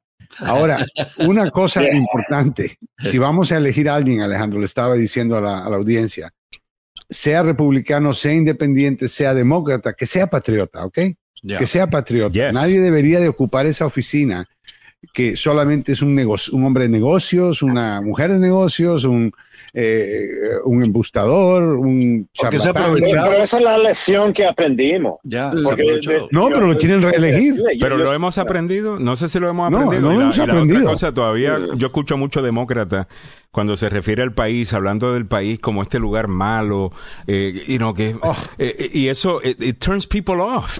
o sea, en este momento, un Mira, el, Partido Demócrata necesita un makeover completo. completo. completo. Y yo me ofrezco ser la fotografía. Abogado, ya vi, ya, es que, sinceramente, sinceramente, el tipo de demócrata que yo creo que podría funcionar en cualquier lugar es el tipo de demócrata que usted. O sea, yo creo que en algunas cosas, obviamente, hemos debatido acá en, el programa, pero en cuanto a las cosas clave, importantes, que tú piensas en una persona que va a ocupar una posición, does he love the country? Él ama al país, ama, su, tiene que ser un patriota, alguien que ama su país, que piensa contra, con, con, que ve al país con amor, no con este odio que algunas veces los demócratas ven a su propio país. ¿Quién va a votar por eso, por Dios? Nadie. Eh, nadie. Yo no sé por qué el Partido Demócrata piensa que criticar a la patria. Yo entiendo que podemos criticar, por ejemplo, lo que Trump estaba haciendo cuando separaba niños de sus padres. Lo, lo, hicimos, ¿no? No es en contra de la patria. Eso fue en contra de Stephen Miller y de Donald Trump y otros exagerados que empezaron inhumanos a separar a niños de sus padres en la frontera. Eso es algo que yo no estoy, yo lo critico, no estoy criticando al país. Yo no digo, mire, Estados Unidos es una basura. Claro. E, esto me, molesta y por tal razón, y esto es una decisión que la tomó Donald Trump. Y es la manera que nosotros estábamos criticando precisamente todo lo que era Trump. Desde el punto de vista, esto no es como los Estados Unidos que nosotros conocemos. nosotros somos mejor que esto. Correcto. y mientras que el demócrata intentó eso, yo escuché a Kamala Harris decir, we're better than this, a Joe Biden decir eh, lo, lo, mismo, pero el partido en sí, los activistas del partido era, ¿qué le sorprende a Donald Trump si esto es lo que es los Estados Unidos? Señores, en el momento que usted hace eso, le da la victoria. Eh, a, Donald Trump. y sabes que, honestamente, yo no sé qué va a hacer el presidente este fin de semana, pero si, si lo que va a hacer es lo aburrido de siempre, qué oportunidad desperdiciada, porque fíjate que el 4 de julio, con todo lo que está pasando alrededor del mundo, sería una oportunidad para que Biden pusiera a los republicanos, a los demócratas del lado de, lo, de, la, de la bandera, de la bandera, del lado de la patria, absolutamente, y hacer una tremenda celebración y un tremendo programa de los demócratas reconociendo el valor de la independencia, el sacrificio de los soldados, la bandera, el país, el mundo, cómo mira Estados Unidos, gracias a, Biden que cambió la imagen.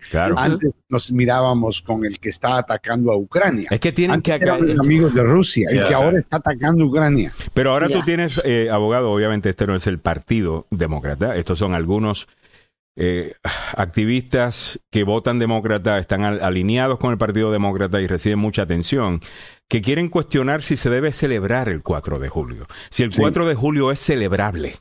Eh, eh, Oh eh, ¿Tú estás queriendo perder elecciones? Are you freaking kidding me? Mire, si usted no quiere. Oh my God. ¿Quién dijo?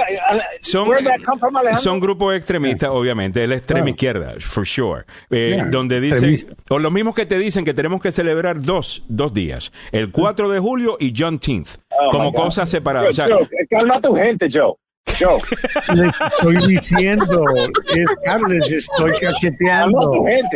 Les estoy diciendo que entiendan que tenemos que recuperar la imagen correcta de cualquier líder en el gobierno, que es ser patriota primero. Imagínese, usted, en su país, imagínese usted en su país que usted tenga un candidato corriendo sobre lo malo que es su país. Entonces, ¿para qué usted quiere correrlo? Eh, si este país fuera tan malo, ¿por qué vine para acá? Y al llegar acá, luché para entrar al ejército. No luché para no entrar al ejército como Donald Trump y su papá y el doctor del pie que tenía un bunny pero luché para entrar al ejército, para servir a esta patria.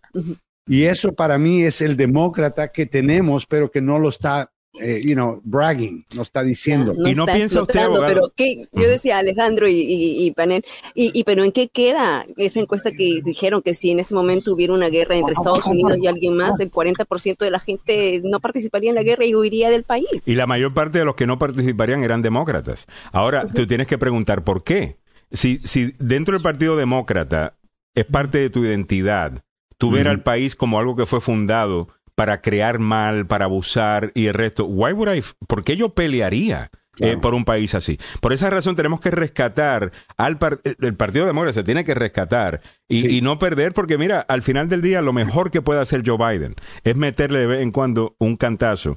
de la misma manera que vengo yo haciendo por mucho tiempo, la manera que el abogado Joseph Maluf está haciendo, como demócrata que él es, eh, diciendo, espérate, vamos a ponerle un estate quieto a, esta gente. Y yo creo que mucha gente lo aplaudiría. No sé por qué no lo hace. Asumo tiene que ver con el dinero de la política abogado, en donde grupos que tienen mucho acceso a, financiarte tienen también mucha influencia, aunque no sean tan grandes en número. Es lo único que yo me puedo imaginar eh, puede estar sucediendo, porque la gente está clara. People hate wokeness, y estos son demócratas y republicanos. No están con. Eh, la, la gente en varios estados, en Virginia, aparentemente el gobernador dice que él no va a traer a, esa gente que es woke. O sea, woke yo creo que los republicanos no saben qué significa. Oh, yeah. we know what it is. Yo creo que están ellos. Oh, yeah, I know exactly what that is. Una persona que es educada y una persona que en, eh, entra en razón uh -huh. y aprecia un tema profundamente para llegar a entender todas las ramificaciones de algo, eso es ser woke. No es decir, bueno. mire, yo voy a, a sangrar ahí. La realidad del caso, abogado, es que yo creo que cuando hablas con ambos lados, ellos te van a decir la mejor definición de lo que ellos supuestamente son. Y yo creo que ambos lados tienen razón. El principio de woke era alguien que ha descubierto, que ha sido sí. iluminado por una información Ajá. y ha entendido algo de manera más profunda. Eso se ha convertido en otra cosa. Y woke para mucha gente significa hoy día tener personas diciendo de lo que puedes decir y lo que no puedes decir. Si dice eso, eso es racista. Eh, ten cuidado, eso es racista. Hemos creado dos figuras nuevas en el ambiente americano y es a Karen y a Woke. Right. No sé cómo le vamos a poner a Woke. pero yeah. woke, es que Woke está lado. ahí, no abogado. A Karen. Ayer, eh, abogado, vi... Tiene que ser un hombre. lo que quiero decir con esto, abogado, de los wokeness por ejemplo, ayer salió la creadora del programa de televisión Friends, uh, que salió en el año 1994, yeah. a pedir disculpas y a ofrecer dinero por el hecho de que todo el staff o todo el cast, todo el, el grupo de actores en la serie Friends eran todos blancos. Uh, y, y, que ella pide disculpas y va a donar un dinero a comunidades eh, negras por eso. Eh, okay. no, número okay. uno era abogado, y la mayor parte de la gente que estaba comentando, incluyendo los afroamericanos, decían, I'm not offended by that. Pero, Alejandro, en esa época uh, había, había crítica, yo me recuerdo. Que, o sea, que esto no fue algo que ella simplemente un día se despertó y dijo, wow, la verdad que eso fue malo, voy a disculparme. Mm. No, esto es algo que fue debatido y fue peleado y hasta el día de hoy sigue siendo criticado. Mm. Y entonces, eh, ¿me entiendes? Te hace pensar un poco y, y, lo hemos visto en Hollywood, o sea, la discriminación. Mira, una de las cosas que hace quejarse de discriminación es empezar a, evitar que continúe ocurriendo. Yeah. Y hemos bajado el nivel de discriminación porque antes nadie afroamericano hubiera tomado un papel importante en ninguna película de, de Abogado, televisión. en los años 90 estaba pasando algo y eran que salían un montón de programas de de todos afroamericanos, incluyendo Single Life, que eh, escuché a algunas personas decir, mira, si acaso quiere pedir disculpas por algo, ¿por qué no pide disculpas de que básicamente copió el formato de este programa que era casi 100% afroamericano, que salía eh, en los 90? Yo creo que la gente dice, no tengo problemas regresando y, y a arreglar problemas del pasado, pero después de que no sea para publicidad, después de que no sea después de que sea real. Y mucha gente vio eso ayer como que, bueno, bueno claro, tú lo que quieres es quedar bien con el establecimiento de Hollywood. Y, bueno, entonces eso no tiene, no, eso, yo me refiero a alguien sincero, a alguien que de verdad... Yo, porque tú hablas de verdadera wokeness. O sea, de, por ejemplo, yo cuando eh, estoy viendo algunas cosas que veo en la izquierda, abogado, el otro día estaba hablando con Millie y le digo a Millie, mira si lo miras de esta manera. Y ella hace, wow, lo estoy viendo de otra manera.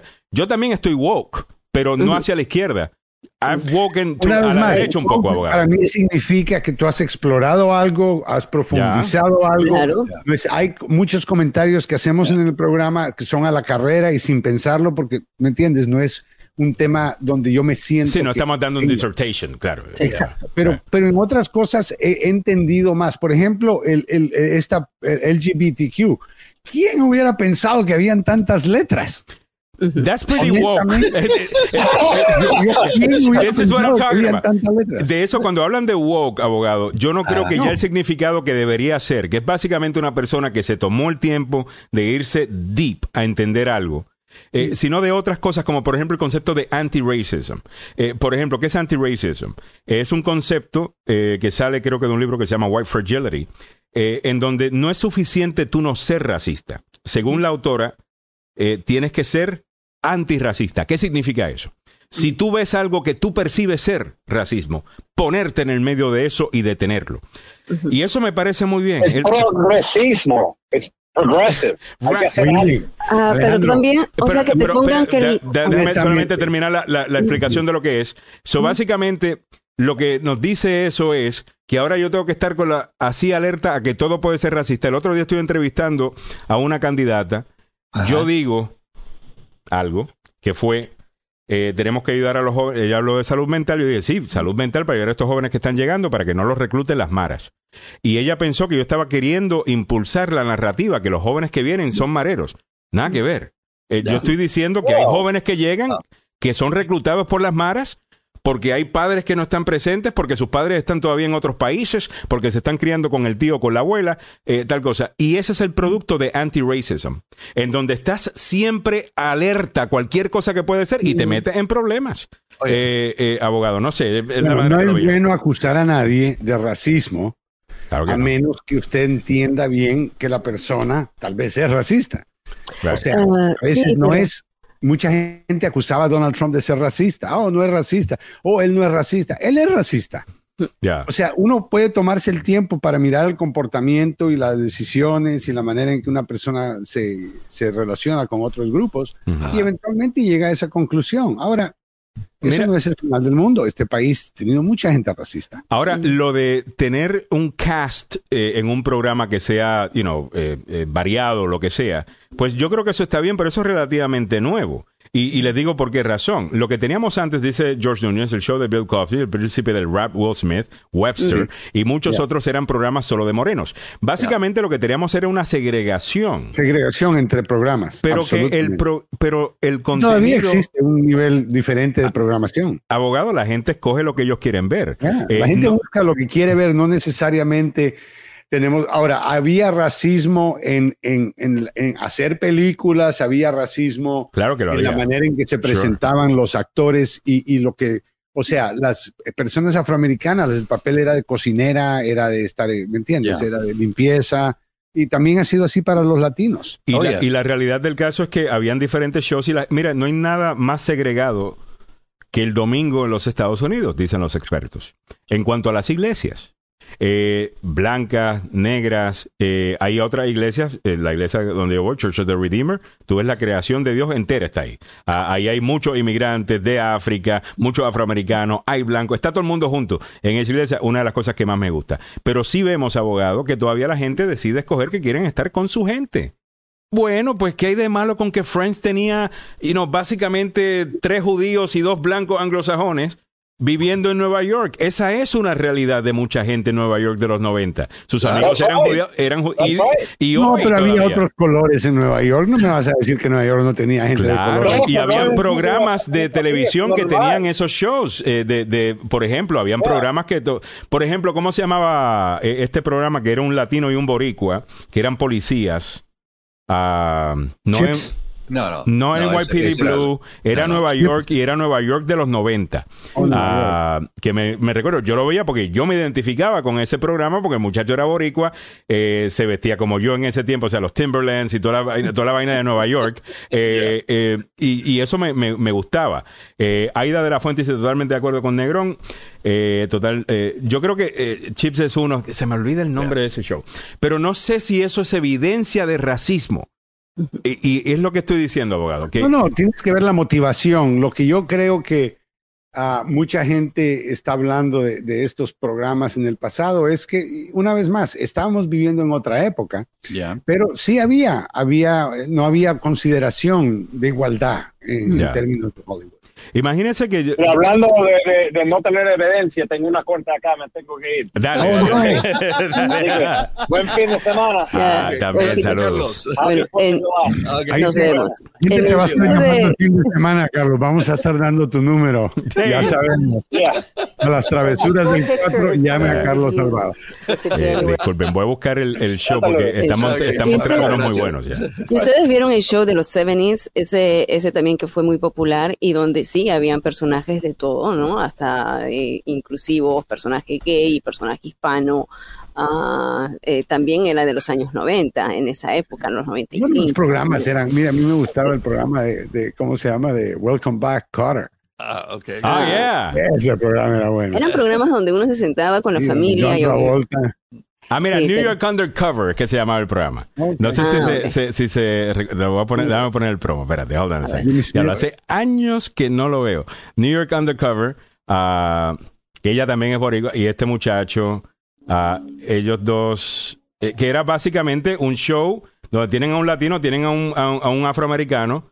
Ah, y esto obviamente con droga con... no no pero ellos son los dos policías eh, ah, eh, ellos son dos policías undercover ah, mira el teléfono de hace 10.000 años eh, atrás New York Undercover que, que, se veía. Ese programa me, me, gustaba mucho. Y yo como un joven latino que había vivido en Nueva York, pues me gustaba, me identificaba con eso. Nadie dijo, oye, y si los judíos hubiesen dicho, oye, ¿dónde están los judíos? Ay, ¿por qué no tenemos un policía judío? ¿Por qué tiene que ser eh, todo eh, latino y, y, afroamericano solamente porque son mayoría en la ciudad de Nueva York? O sea, no sé, eh, no sé si todo. Jimmy Smith es otro en NYPD Blue, ah, también muy buena, muy buena serie. Patrulla motorizada también con Pancharello. Ah, tú hablas de Chips. Eh, Eric Estrada. Eric Estrada. El de dos hombres un camino, ¿no? También eh, tenía la, dos mujeres. Dos mujeres un camino. dos mujeres un camino. no, la versión de hoy día va a ser dos hombres un camino para estar bien con LGBTQ y, y, y, el resto. Ah, pequeño chiste, no se va a ofender nadie. Ah, abogado Joseph Maluf, vamos con... no, más serio, más serio. no has hablado de otra decisión de la Corte Suprema de Justicia. Ya mismo hablamos de eso, además en el comercial del abogado Maluf, rapidito. el abogado Joseph Maluf, eh, si ha estado en un accidente de auto en el trabajo o negligencia médica, llama al abogado Joseph Maluf 301-947-8998. Necesito una persona que esté peleando por usted, que sepa cómo funciona el proceso, que ponga una demanda a sabiendas de que puede ganar. Que cuando, como lo dijo uno de nuestros oyentes, si no estoy equivocado, deja ver si lo puedo encontrar el, comentario porque me gustó. Cuando el abogado Joseph Maluf envía la demanda y ven el nombre, ellos pagan. Eh, sale, el cheque. Sale el cheque. Eso era lo que dije. Edwin López lo dijo, fue Edwin López el que lo dijo. Llame al abogado Joseph Aluf, aquí va el número 301-947-8998, pero lo dice don Samuel Galvez. Es el 301-947-8998. Recuerde, los accidentes van a estar a la orden del día entre ahora y el martes. Un millón de gentes están saliendo de la capital de la nación y los suburbios. Y más de alguno se va a ver envuelto en un accidente. Así que toma este número telefónico por si las moscas. Es el 301-947-8998. El abogado Joseph Maluk, con licencia para trabajar en Washington, Maryland y Virginia y dos oficinas para su servicio, en Gatesburg y también en Fairfax. Así que el número telefónico de nuevo, 301-947-8998, la demanda más rápida del oeste. El abogado Joseph Malufi. También estamos llegando a ti gracias al abogado Carlos Salvado. Si está en un problema legal este fin de semana, usted sabe, algunas veces eh, las celebraciones. Cosas pasan, en las celebraciones a veces, ¿no? De vez en cuando. Prevenibles, pero Ya usted sabe cómo es. Eh, llame al abogado Carlos Salvado, el abogado Carlos Salvado y Salvado, Salvado y Salvado están ahí para ayudarle. Aquí va el número 301-933-1814 y también puede entrar al web www.salvadolaw.com, salvado l a w.com y el número de teléfono 301-933-1814. Samuel, estaba hablando de otro caso de la Corte Suprema. No, lo de la, eh, la Agencia de Protección del Medio Ambiente que ya no va a poder controlar, eh, pues... Bueno, eh, dos, sí, dos casos que salieron ayer importantes. El primero es este, y, lo que esencialmente están diciendo es que el Congreso tiene que regular la cantidad de, um, gases que tienen que regularse y eso no tiene sentido porque los expertos, argumentó la administración en el caso, son la Agencia de Protección Ambiental. O sea, ellos saben cuáles son los niveles. ¿Qué van a saber los miembros del Congreso? Ya. Y va a requerir ahora un, acto congresional cada vez que quieran bajar o subir los límites.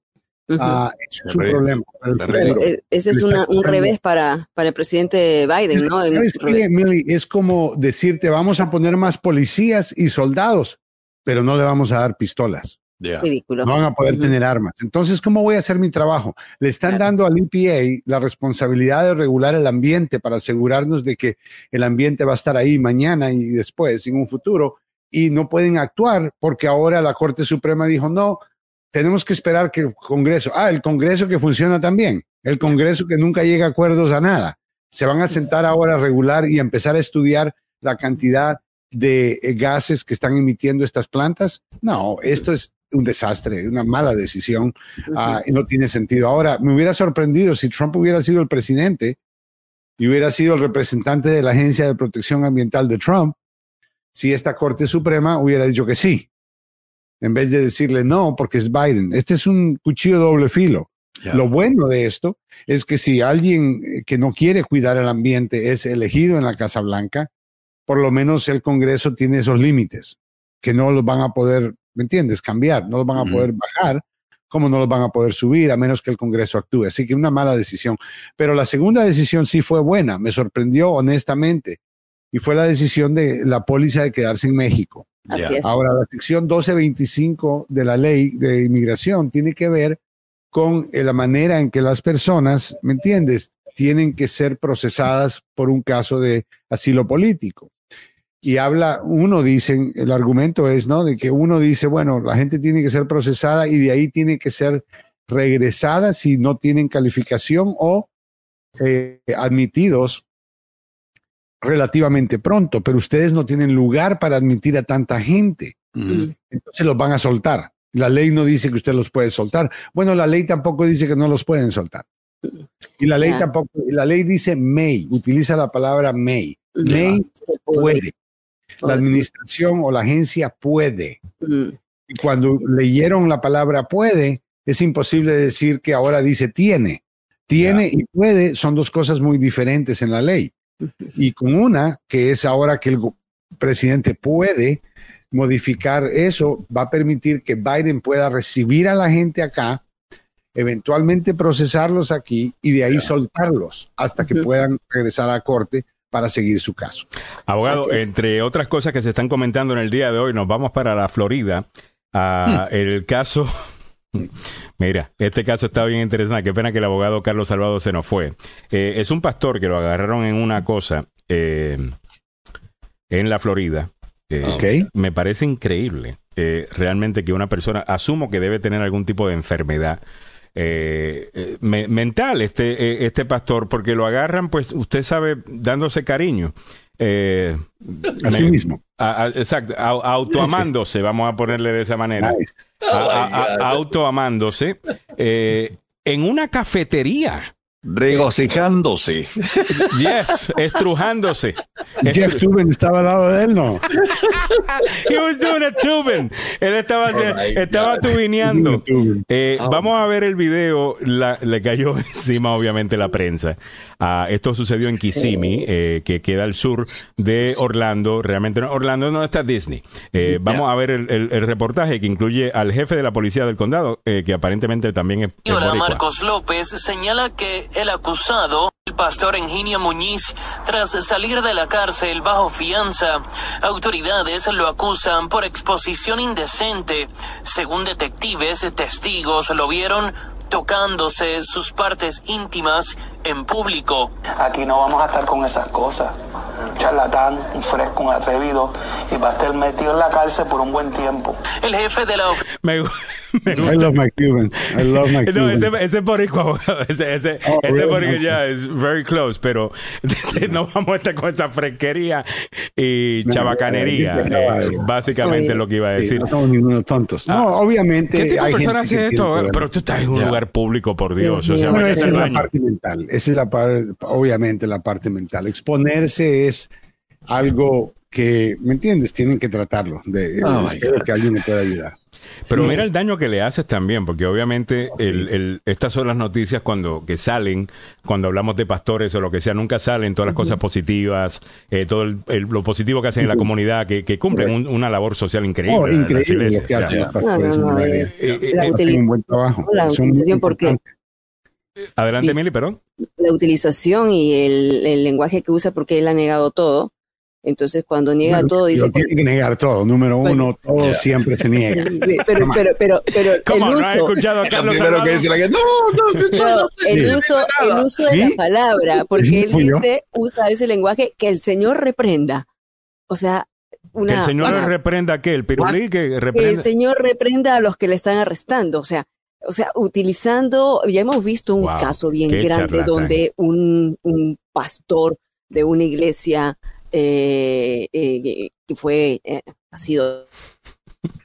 entonces, vemos este tipo de casos utilizando este lenguaje y dejando muy mal a, toda la a toda la gente que, que sí porque se esconde detrás de Dios o de la religión o sea porque no más bien dice mire cometí un error Porque hacen quedar mal al resto de los pastores también. Claro, claro. Eh, Le dan una mala imagen a una profesión muy divina, muy importante que la gente necesita y, necesitamos más pastores. Así que, eh, más gente que quiera hacer el trabajo no de, guiar a personas totalmente. Cojute City Galvez dice en psicología sexual es autocomplacencia. ¿Sí o no, eh, Maluf? Dice. Suena muy bien, suena muy bonito. Ah. Yo no estudié esa parte, Cojute City. ¿En público? Eh, ese día no llegué a la clase. Dice Frank Brenes que estaba inspirado eh, el pastor. Inspirado eh, estaba, estaba el pastor. Eh, oh dice, no lo dejaron legal. no lo dejaron legal a la gloria. Oh mira, están, están, buenos los chistes con, con esto. Pero tú, yo me tengo que imaginar, si él está dispuesto a hacerlo en un café, que también me imagino lo ha hecho en la iglesia. Eh, mientras está ahí eh, lo de él. Porque obviamente suena como una persona que tiene una adicción sexual tanto así que no se puede controlar, que está en, un, en, bueno, una eso cafetería. No lo que pasó con Tubin. Eh, ya, yeah, Tubin estaba trabajando con Jeffrey Tubin, obviamente el analista abogado que yo digo deberían Abogado, yo creo que es tiempo que CNN lo mueva solamente ustedes, CNN en español, y lo muevan al CNN regular. Eh, número uno, porque el calibre suyo es igual que el de cualquiera de esos que está en el CNN regular. Y cada vez que, y nada en contra de Jeffrey Tubin, cualquiera se puede masturbar, I got that.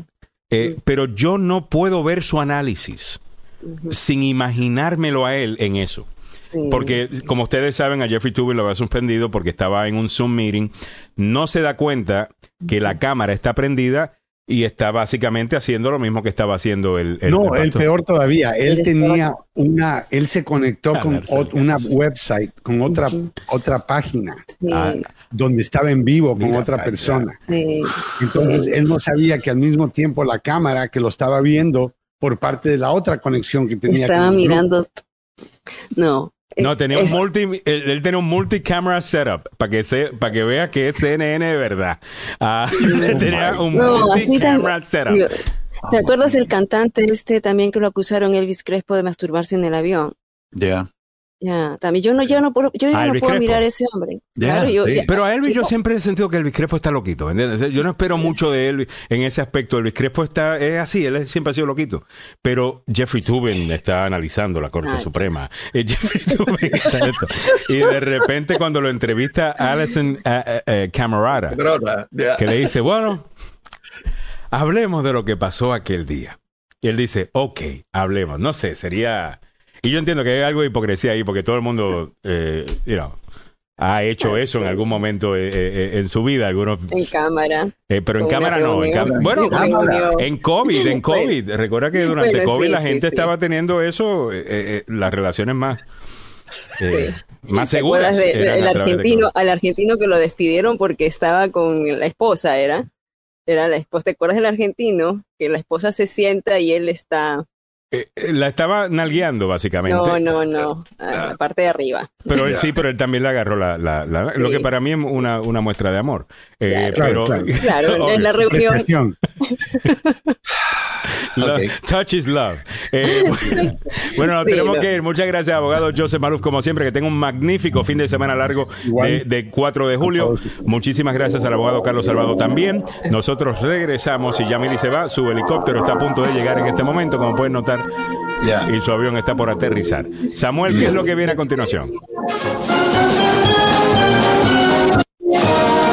Bueno, vamos a... Eh, vamos a eh,